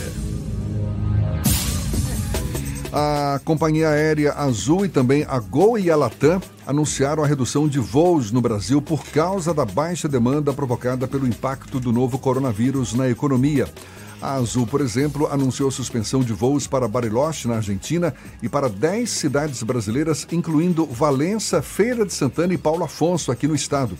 A suspensão começa a valer no dia 23 de março e vai até o fim de junho. E a Gol decidiu cortar sua capacidade total de voos entre 60% e 70% até o mês de junho. A empresa informou que o corte na oferta dos voos pode chegar a 95% das operações internacionais. A Latam, com sede no Chile, vai reduzir a oferta de voos no Brasil em até 70%. Em comunicado, a empresa informou que os voos internacionais vão ser reduzidos em 90%, enquanto que os domésticos vão ter uma diminuição de 40%. Agora, 8h50, temos notícias também da redação do Portal à Tarde. Thaís Seixas é quem está a postos. Bom dia, Thaís. Oi, Jefferson. Oi, Fernando. Bom dia. Bom dia a você que está sintonizado em nosso programa em toda a Bahia. O governo estadual decide antecipar o pagamento de aposentados e pensionistas nesse mês, em decorrência da pandemia do coronavírus. Com isso, os servidores inativos da Bahia vão receber o dinheiro na conta no dia 28 de março. Já o pagamento do salário do funcionalismo público da ativa segue previsto para o dia 31. Segundo o governador Rui Costa, a medida permite maior tranquilidade para os aposentados e pensionistas, caso seja necessário ir a uma agência. Mas a recomendação é que o público com mais de 70 anos evite sair de casa e tente resolver as pendências por meios eletrônicos. E a China autoriza que pesquisadores iniciem testes de segurança em humanos de uma vacina experimental contra o novo coronavírus. Integrantes da Academia de Ciências Médicas Militares da China, ligada ao Exército, receberam aval para realizar os ensaios clínicos em estágio inicial da vacina a partir desta semana, segundo informações divulgadas pelo jornal local Diário do Povo e reproduzidas pela agência Reuters. Enquanto isso, cientistas norte-americanos fizeram o primeiro teste da vacina em humanos. Na, na, última segunda, autoridades de saúde dos Estados Unidos informaram que voluntários começaram a ser imunizados. O teste faz parte de um estudo que vai acompanhar 45 adultos saudáveis com idades entre 18 e 55 anos. O processo de criação da vacina deve durar entre 12 e 18 meses, por isso são necessários mais testes. Essas e outras notícias você confere aqui no portal Atarde, atarde.com.br. Volto com vocês no estúdio. Valeu, Thaís. E a Receita Federal na Bahia vai realizar a partir de hoje atendimento mediante agendamento pelo site oficial do órgão. A decisão, que vale inicialmente por 30 dias, foi tomada como medida preventiva para reduzir o risco de proliferação do coronavírus. E a prova oral referente ao concurso para provimento dos cargos de juiz substituto do Tribunal de Justiça da Bahia foi suspensa. A decisão levou em consideração as medidas preventivas de combate ao novo coronavírus. A prova, que seria realizada no período de 22 a 28 de março, ainda não tem data definida. É, o IBGE informou que a realização do censo demográfico também foi adiada agora para 2021 diante do avanço do coronavírus. A coleta de dados estava programada para este ano. Segundo o IBGE, o próximo censo vai ter como data de referência 31 de julho de 2021. Vamos agora para Jequié, Márcio Lima, da 93 FM. Tem as notícias da região. Bom dia, Márcio. Bom dia, Jefferson. Bom dia, Fernando. Bom dia, ouvintes do Isso é Bahia. Chegando aqui de Jequié com as notícias e todas praticamente relacionadas ao Covid-19. Nesta terça-feira, portanto, ontem, a cumprimento a recomendação do juiz de execuções penais de Jequié, pela concessão de prisão domiciliar pelo período de 30 dias a todos os presos que foram beneficiados com a saída temporária para o período de 12 a 18 de março. Esta foi a informação divulgada pelo diretor do Conjunto Penal de Jequié sendo decidido ainda pela prisão domiciliar para os presos idosos e para os presos pertencentes ao grupo de risco ao Covid-19, que compreende a pessoas idosas, gestantes e pessoas com doenças crônicas, imunossupressoras, respiratórias e outras comorbidades preexistentes que possam conduzir a um agravamento do estado geral de saúde a partir do contágio. A informação também diz que a direção do Conjunto Penal eh, estabelece que, além dos 113 presos que já se encontram na saída temporária, outros 50 presos devem se recolher em prisão domiciliar a partir da próxima sexta-feira, dia 20. A 41ª Exposição Agropecuária Comercial e Industrial e a 18ª Expo Nacional, prevista para o período de 25 de abril a 3 de maio, foi cancelada pelo Sindicato Rural de Jequié. O anúncio foi feito pelo presidente coronel Ivo Silva Santos. Ele diz que vários eventos importantes no mundo estão sendo suspensos. O objetivo principal é preservar a saúde das pessoas. Aqui no município de Jequié, o Executivo Municipal eh, publicou um decreto suspendendo por tempo indeterminado os eventos públicos e privados no município com aglomeração acima de 30 pessoas.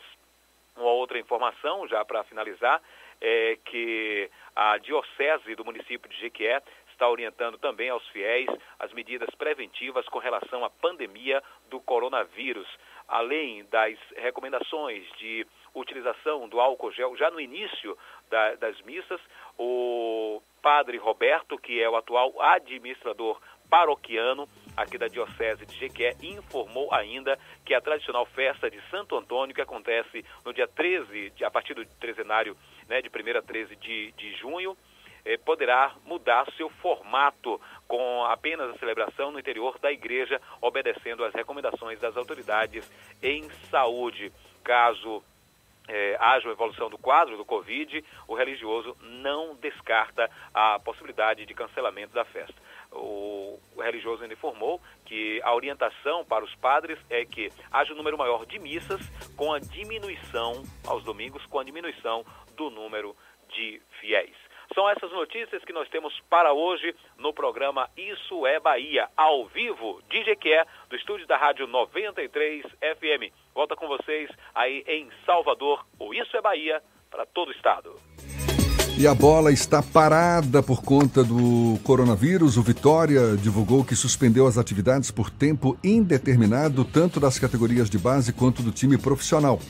Decisão tomada por conta da pandemia que já vinha provocando a interrupção das competições que as equipes do clube vinham participando.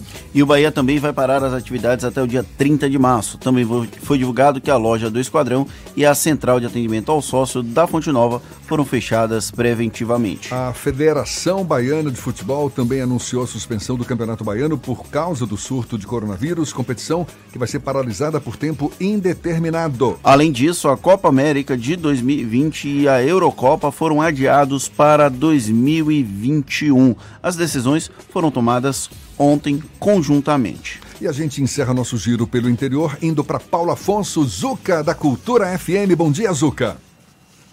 Bom dia, Jefferson. Bom dia, Fernando. Bom dia a toda a equipe do programa Isso é Bahia, falando aqui da capital da energia elétrica, Paulo Afonso, Rádio Cultura 92,7.